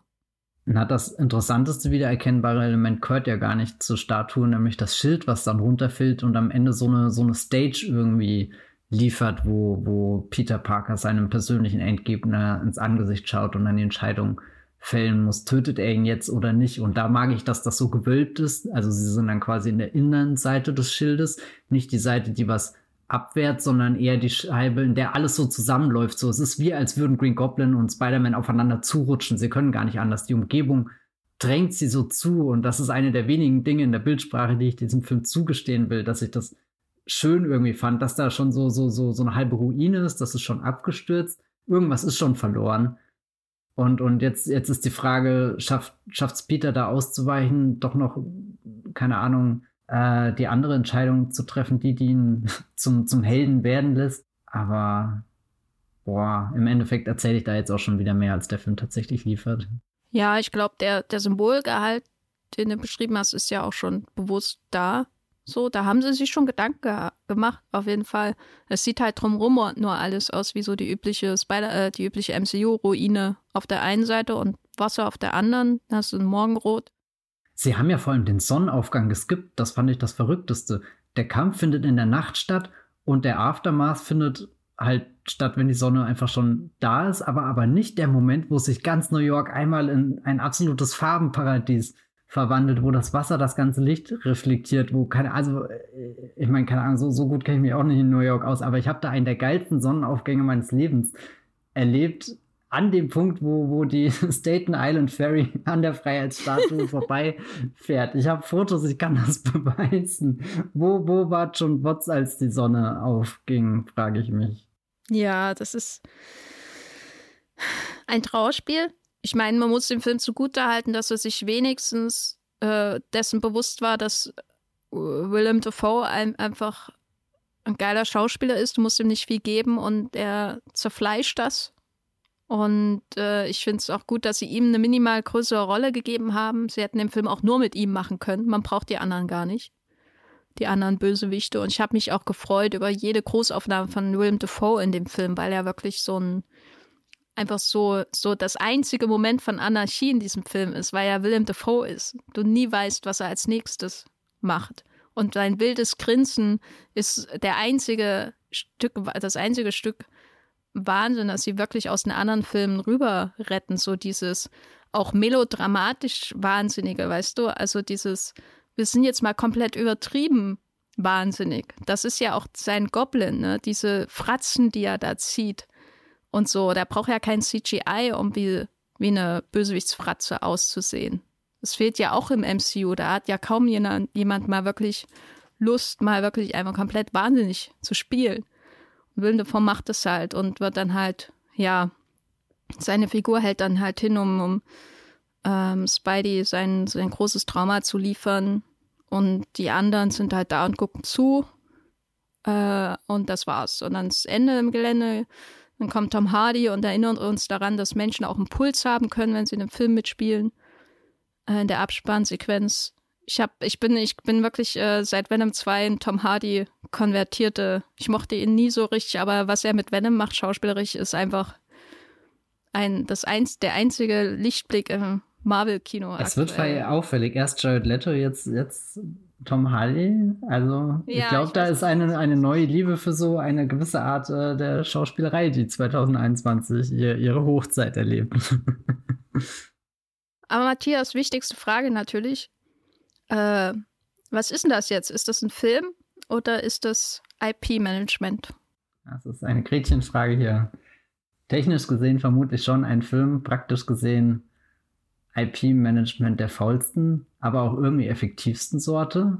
Ich meine, Sony hat sich jetzt ein, nee, nicht ein, sondern gleich zwei Spider-Man-Universen erschlossen, die lange Zeit als verschollen und verloren galten. in dem Krieg des Blockbuster-Kinos, der in den letzten 20 Jahren tobte und also so rein von dem, wie Franchises gerade expandieren können, bieten sich da ja jetzt durchaus Möglichkeiten an, wo ich auch gestehen muss, innerlich bin ich sehr neugierig und du wirst einen Jubelschrei von mir hören, sollte irgendwann demnächst der Hollywood Reporter ein Breaking bringen in seiner Freitagabend Mail, äh, das Boris äh, Kidd. Genau, Boris Kidd äh, schreibt dann hier incoming. Nee, Moment, das ist immer der Deadline Dude. Ich weiß gar nicht, was das da, der Markentweet von, von. Ah ja, Boris Kidd schreibt immer, it's Friday, that means oder which means. Ich weiß es gerade gar nicht. Und dann kommt äh, möglicherweise eine Ankündigung, dass Andrew Garfield doch nochmal einen Spider-Man-Film, eine Spider-Man-Serie macht. Ich, bei Tobey Maguire bin ich da ein bisschen skeptischer aus äh, Gründen, weil er halt generell so wirkt, als hat er jetzt nicht vor, das als große Comeback-Rampe oder sowas zu benutzen, während Andrew Garfield ja immer noch ein Fulltime-Schauspieler ist, der, der wirklich eigentlich fantastische Sachen spielt. Also vielleicht ist es auch nicht schlimm, wenn er nie wieder Spider-Man spielt, weil er noch ganz viele andere große äh, Dinge auf die Leinwand bringen kann. Aber ja, für Sony ist es, glaube ich, ein Triumph. Anders kann ich es gar nicht sagen, obwohl ich ihn nicht gut heiße, aber irgendwie schon, schon meinen Hut vor Amy Pascal zieht, dass sie das alles wieder jetzt in so eine Position gerückt hat, dass sie in Zukunft alles wirklich damit machen kann. Und das fühlt sich fast ein bisschen an wie jetzt, keine Ahnung, die, der, der Punkt, an dem sich hier die, die Brokkolis befinden mit James Bond, so irgendwie, dass der nächste James Bond erstmal halt entstehen kann. Außenrum hat man natürlich bei Spider-Man jetzt noch das MCU und Kevin Feige, der bestimmt auch viele Pläne für zukünftige Phasen hat. Aber was ist denn, wenn die Trilogie, von der sie schon mal so gesprochen hat, die jetzt natürlich nicht offiziell angekündigt ist, aber was ist, wenn das eine Trilogie wird, die halt wirklich nur mit Tom Holland ohne den MCU-Kontext durchgezogen wird? Das wäre ja auch eine Möglichkeit, die sich da für die Zukunft ergibt. Aber das ist doch eigentlich unmöglich, oder? Ja. Lass mich. Also außer sie kommen halt nicht zu einem neuen Deal oder so, dann das, ich, da waren sie ja schon mal kurz davor. Ja, aber ich glaube halt, Kevin Feige weiß insgeheim, wie super wertvoll Spider-Man ist. Und dass er halt seine zwei wertvollsten Helden nicht mehr hat. da ist er momentan schon in der Lage, glaube ich, wo er Kompromisse eingehen muss, obwohl er ansonsten, glaube ich, nie in der Lage ist, wo er Kompromisse eingehen muss. Aber das, das ist auch irgendwie was Schönes, dass es irgendwie das MCU nie diese Übermacht gewinnen kann, weil es halt immer noch Sony und Spider-Man gibt, die das Ganze ein bisschen aufteilen und irgendwie auch entspannen. Also, keine Ahnung, ob du das nachvollziehen kannst, aber ich mag die Vorstellung, dass, dass das MCU nicht dieses wirkliche Monopol hat, sondern eben auf Sony zugehen muss, auch wenn das, keine Ahnung, im Endeffekt wurscht ist. Ja, Sony ist Gallien und MCU ist Rom. ja. Und Tom Holland ist Asterix? Nee. Oh Gott, wer hätte gedacht, dass wir jemals so über Sony reden werden? Ja, na, äh, nee, ich kann es aber absolut nachvollziehen, weil ja zum Beispiel auch äh, der Erfolg der Venom-Filme ein, wie so ein, ähm, weiß nicht, so ein Stolperstein fürs MCU ist. Mhm, mhm, so, wenn einfach jeder Sony-Film floppen würde, dann würden die, so wie andere bei Ghostbuster, äh, Ghostbusters sag ich schon, bei Ghost Rider und so weiter irgendwann die Rechte verlieren oder Daredevil war ja genauso, da werden dann irgendwann keine Filme mehr gedreht, die, die Rechte gehen wieder zurück an Marvel und äh, kommen damit in den ähm, Leib von Disney dem unsättigbaren Leib von Disney, der diese IPs in sich hineinstopft. Und der Erfolg von Venom, der Erfolg von den Tom Holland Spider-Man-Filmen führt dazu, dass wir eben dieses, diesen ständigen Stolperstein haben. Äh, und da muss ich auch sagen, dass ich darüber durchaus froh bin, auch wenn die, äh, die, die Sony-Filme nicht unbedingt ein kreativer Schmaus sind und Morbius ja wahrscheinlich auch keiner wird als der neue Jared Leto-Film, da ist er wieder, der Leto. Ähm, weil die, der Albtraum ist ja theoretisch, und es ist lustig, dass es bei DC nicht so ist, aber bei Marvel ist es so, dass alle Marvel-IPs Disney zur Verfügung stehen und alles einfach gleich aussieht. Und wir befinden uns hier ja an dem Punkt, wo wir schon vorhin über John Watts gesprochen haben, den man ja so gar nicht als Regisseur greifen kann. Und das ist der, der das nächste große Marvel-IP ins MCU einführen wird, nämlich er ist der Regisseur des Fantastic Four Films. Also da, wo oh wir Gott. mal wirkliche Stimmen wie Joss Whedon haben, hatten, die übergegangen sind in halt Leute, die irgendwie ein Gesicht, einen Namen und gute Management-Skills hatten wie die Russo-Brüder, ist jetzt jemand wie John Watts da, wo sich wirklich die Geister streiten, ob das ein echter Mensch ist. Hat ihn schon mal jemand gesehen? Ich weiß es nicht. Nee, um Gottes Willen, ich will ihm da jetzt auch nicht Unrecht tun, aber er ist wirklich so der, der unsichtbarste ähm, Macher im Marvel-Universum, der unglaublich viel Einfluss hat, dadurch, dass er jetzt zwei, äh, drei Spider-Man-Filme gedreht hat und, und der, der dritte Spider-Man-Film ist sowas geworden, wie halt für die Russos Civil War war. Und dann kam der Sprung in die Avengers-Liga und er springt jetzt in die Fantastic Four-Liga, was ja ein riesengroßes Ding ist, dass diese Familie, die davor bei Fox war und zwei Kinofilme in den 2000ern hatten, dass die jetzt irgendwann in den nächsten paar Jahren das allererste Mal im MCU aufschlagen wird. Aber er ist so komplett unsichtbar und das kann eigentlich kein gutes Zeichen für den kreativen Stand des MCUs sein. Ja, wobei man natürlich sagen muss, und ich stimme dir da an allem zu, dass es so zwei Parallelbewegungen gibt. Der regelmäßige Austausch von den Hausregisseuren, so die irgendwie den Style vorgeben, habe ich das Gefühl. Also da ist, wie du ja sagst, zuerst Joss Whedon, dann äh, die Russo-Brüder und jetzt John Watts so. Aber parallel dazu ist ja zumindest, gibt es ja zumindest Versuche, Menschen ans, an Bord zu holen, die, die schon mal mehr als einen Film namens Cop Car gemacht haben. Zum Beispiel Chloe Zhao oder Sam Raimi. Sind das die einzigen, die mir jetzt einfallen? Aber das sind so die James Gunns. Ryan Kugler, Nia Da Costa in den nächsten Wochen. Wir haben Taika Waititi sogar, den du ja im Endeffekt in die James Gunn-Sphäre zählen könntest. Genau, das sind so die zwei parallelen Sachen. Also die sichere Bank im Zentrum und dann das Experimentelle drumherum, auch wenn es natürlich absurd ist, ein Tiger Waititi-Film als was Experimentelles irgendwie zu bezeichnen. So. Aber im Kontext des MCUs ist es das natürlich. Da ist Tor 3 experimentell, weil da ist ja mal eine dritte Farbe zu sehen. Oh mein Gott. Und mal ein Witz. Äh, noch einer. Haben wir ja so selten im MCU. Aber so, also, verstehst du, was ich meine? Es ja, ist so weiß, im, im, Kontext vom MCU, das, was als Experiment durchgeht. Und Chloe Zhao ist natürlich das Größte. Und da bin ich auch froh, dass sie es irgendwie gemacht haben, dass, dass der, der, der Feige den Mut hat, den Sonnenuntergang zu zeigen, der besser aussieht als der in No Way Home.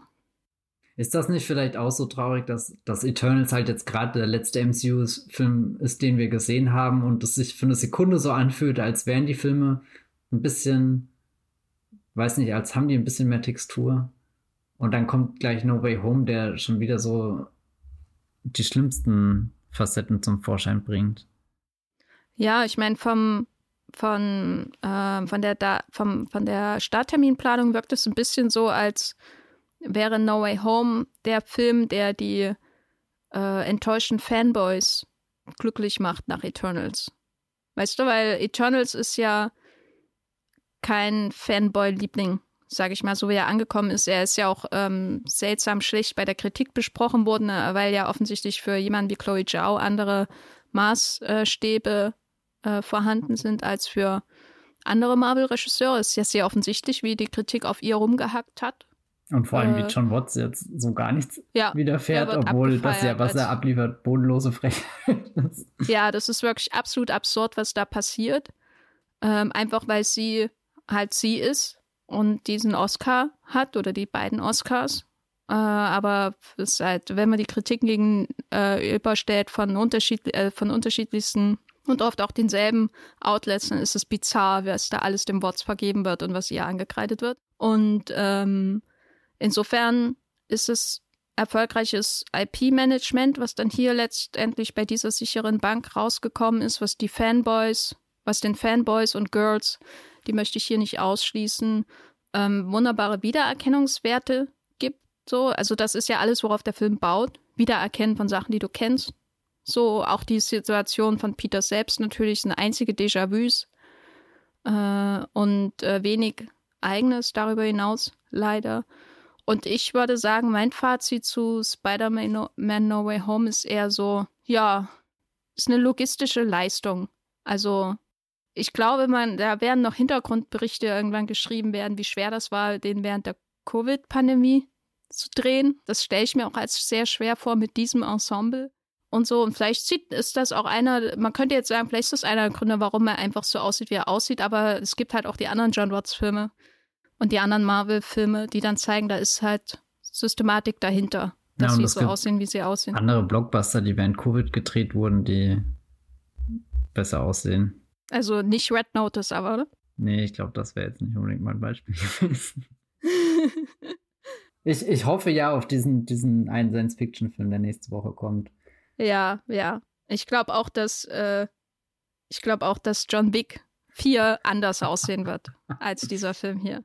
Oh Gott, da kommt schon das nächste IP-Management auf uns zu. ähm, ja, also es ist schade, also ich habe ja sowieso Probleme mit Marvel-Filmen, aber was ich halt wirklich schade finde, ist, dass er im Gegensatz zu vielen anderen Marvel-Filmen so viel Potenzial anklopft, so, so viel beim Potenzial anklopft, um dann nie durch die Tür zu gehen. Und das ist viel schlimmer als jetzt zum Beispiel in Homecoming oder so, was mir da dann alles nicht gefällt. Das ist halt äh, was ganz anderes hier. Da ist so viel da. Und das macht alles nur noch schlimmer. Ähm, Matthias, was ist dein Fazit zu Spider-Man No Way Home? Du hast da schon diesen, diesen Grundgedanken sehr gut zusammengefasst, dass es, es tut so weh, weil ich die ganze Zeit den Film gesehen habe, der möglich gewesen wäre und mir irgendwie bewusst war, dass das halt jetzt wirklich was Einmaliges ist, während sich ein Avengers-Film bestimmt irgendwann wiederholen lässt. Das habe ich ja vorhin auch schon mal gesagt. Und ich bin gestern wirklich bedrückt aus dem Kino gegangen, weil ich mit meiner naiven Vorstellung rein bin, dass irgendwas anders wird weil es eben so, so, so ein besonderer, einmaliger Film ist und, und das war schon, ja, ich bin echt niedergeschlagen gewesen gestern. Das habe ich nicht damit gerechnet, dass, dass das so auf mein Gemüt überspringt und ich dann auch so ein bisschen verdutzt auf die Leinwand geguckt habe und mich gefragt, was ist denn jetzt los?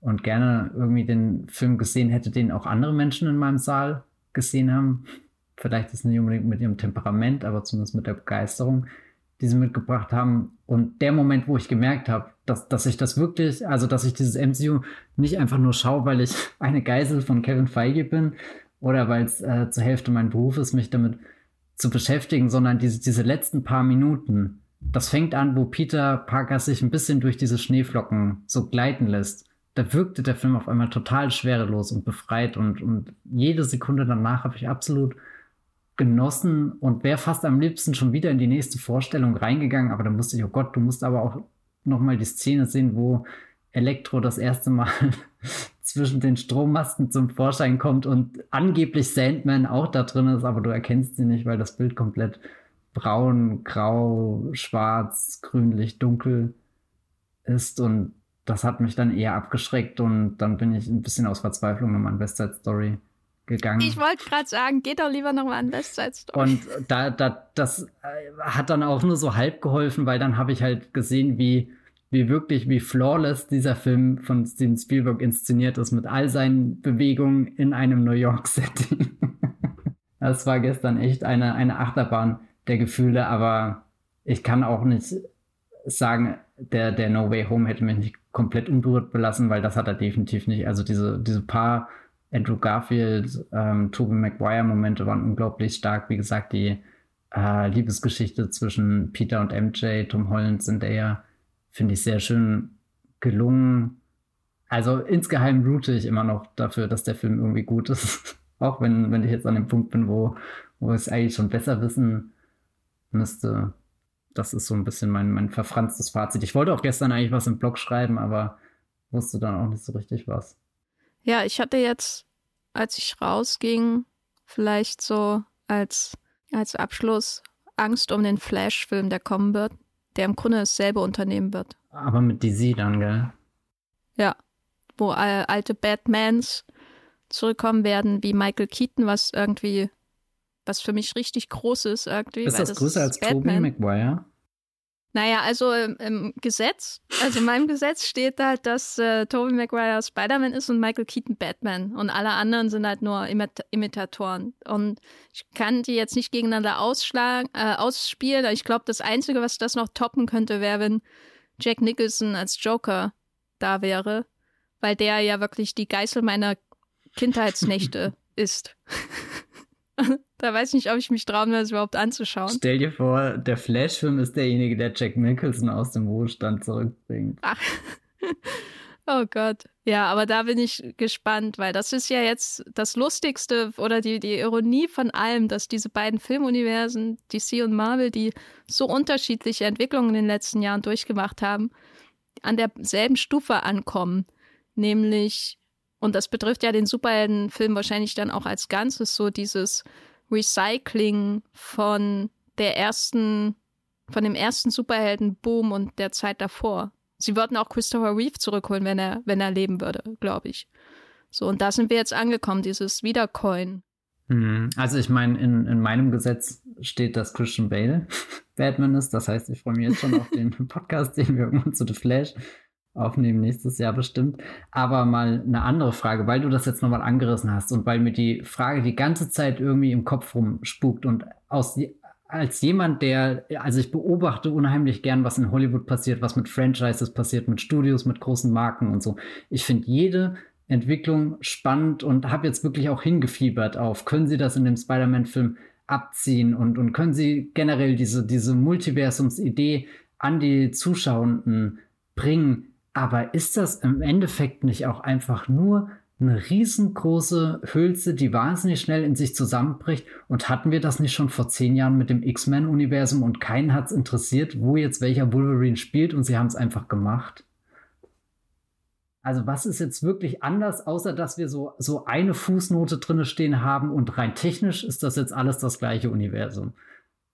Ja, das ist ja auch bei Comics so, dass die regelmäßig, also ich kenne mich da nur mit DC ein bisschen aus. Ähm, in den 80ern war das gerade so, aber auch in den 2000er Jahren, dass die regelmäßig so Phasen durchleben, wo äh, das Universum sich, wo das, wo die Universen expandieren, so und dann ähm, äh, werden sie zerstört und es wird neu geschaffen und es gibt wieder nur eine Welt. So, das war in den 80er Jahren bei DC so, so das gab es auch bei den New 52 ähm, in den 2000ern New 52, der Reboot ist auch wieder vorbei äh, und so. Das ist alles immer nur eine Bewegung, die letztendlich auf dem Drang zurückzuführen ist, dass man dieselben Geschichten nochmal erzählen kann.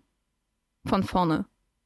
Äh, und das ist so, ja, einfach so ein Prozess, den die Filme offensichtlich jetzt auch durchlaufen. Also das Multiversum wird irgendwann, auch wenn das nur so ein Marketingbegriff ist, letztendlich, ich glaube, die wenigsten Filme werden wirklich erkunden, was Multiversum bedeutet, außer viele neue Figuren und alte in einen Raum zu stecken. Also von Multi haben wir ja auch nichts gesehen. Wir haben ja alles nur im selben Universum gesehen. Also Multi ist Film. für mich, wenn Doctor Strange seine Ringe aufmacht. äh, aber das ist alles immer nur so ein Anschein von Wachstum, aber eigentlich ist es nur dazu da, um dann wieder so zu so einem Reinigungsprozess zu führen. Das finde ich ein gutes Wort, Reinigungsprozess, ja. Weil darauf läuft es ja hinaus. Auch äh, dieses Multiversum wird gekillt werden. So wie Tony Stark. Und die Geschichte, und ich meine, wir haben es ja bei Spider-Man hier auch im Kleinen. Ne? Das ist ja, ich glaube, die erste Reihe, die gerebootet wird innerhalb des MCU so radikal. Auch von einem Spider-Man-Film. Wüsste nicht, welche Reihe mit denselben Schauspielern einfach mittendrin nochmal gerebootet wurde, so wie Spider-Man am Ende hier. So ist der Reinigungsprozess. Geht jetzt ins College, kann MJ nochmal kennenlernen. Wir sehen alles nochmal, nur anders diesmal. Ich glaube, der Einzige, der ist ja, ich meine, du brauchst ja den guten Dr. Strange, damit du den Zauber aussprechen kannst, damit alle die Identität vergessen. Das ist schon sehr convenient. ich meine, vielleicht rebootet sich ja Dr. Strange selbst im, im upcoming Multiverse of Madness Movie, das dann hoffentlich auch ein bisschen Madness und Multiverse zeigt. Das ist natürlich der Todesstoß für Spider-Man No Way Home, dass du am Abspann dieses Films einen Trailer für einen Sam Raimi-Film siehst. Ja, ja, ja. Darüber könnten wir ja. noch mal einen einzelnen Podcast machen, würde ich sagen. Also das ist auch, ich wüsste noch gar nicht, wie ich das im Podcast besprechen soll, aber all das, was da gerade zusammenkommt, das ist sowas, was, was eigentlich popkulturell riesengroß ist und wo ich das Gefühl habe, die Welt ist einfach nicht bereit, das darüber zu reden, das zu verdauen, das zu akzeptieren, was da gerade eigentlich für Umbrüche passieren. Man kann es nur ahnen und ungefähr greifen und ja. Ein trübes Fazit zu Spider-Man No Way Home, der jetzt im Kino läuft und äh, dem Zustand des modernen Superhelden-Blockbusters.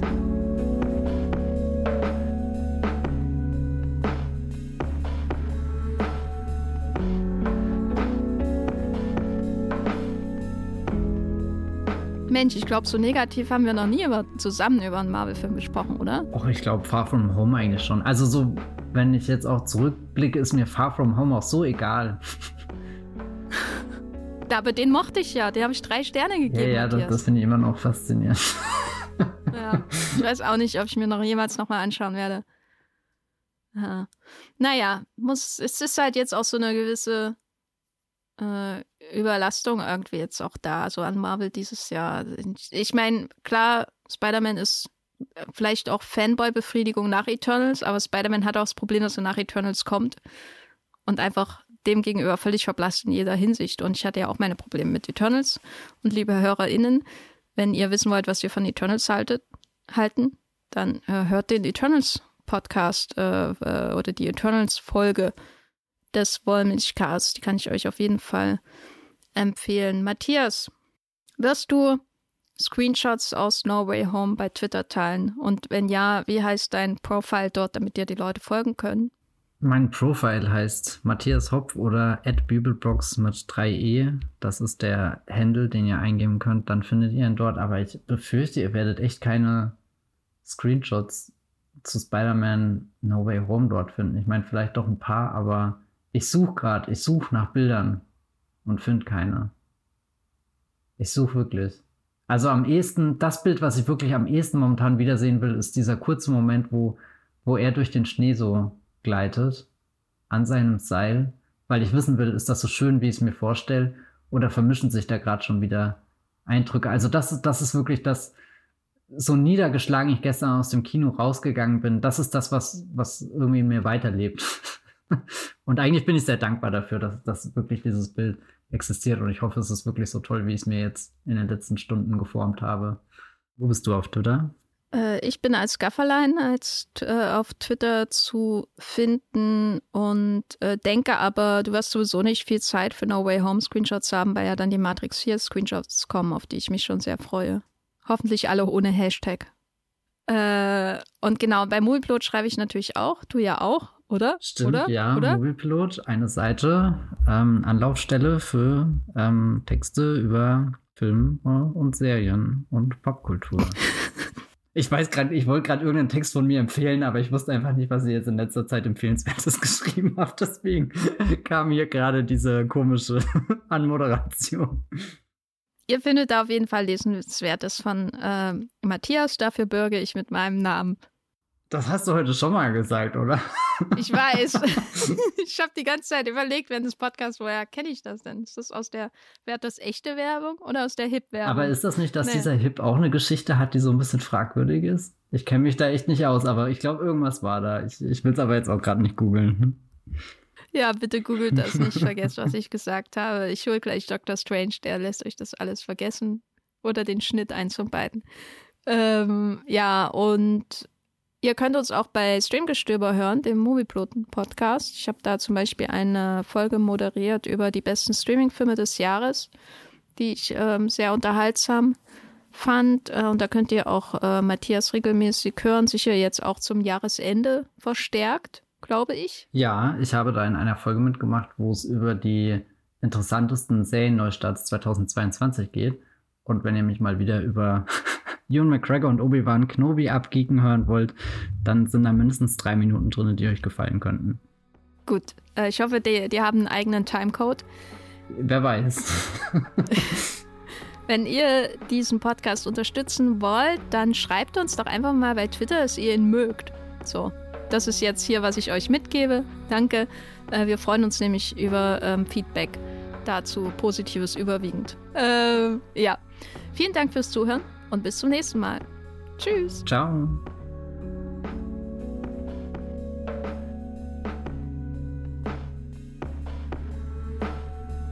Der Wollmilchcast wird produziert von Matthias Hopf und Jenny Jecke. Unser Intro und Outro stammt aus dem Song Slam Canto von Kai Engel. Ihr könnt den Podcast bei allen gängigen Apps abonnieren und wir freuen uns über Kommentare und Bewertungen bei iTunes.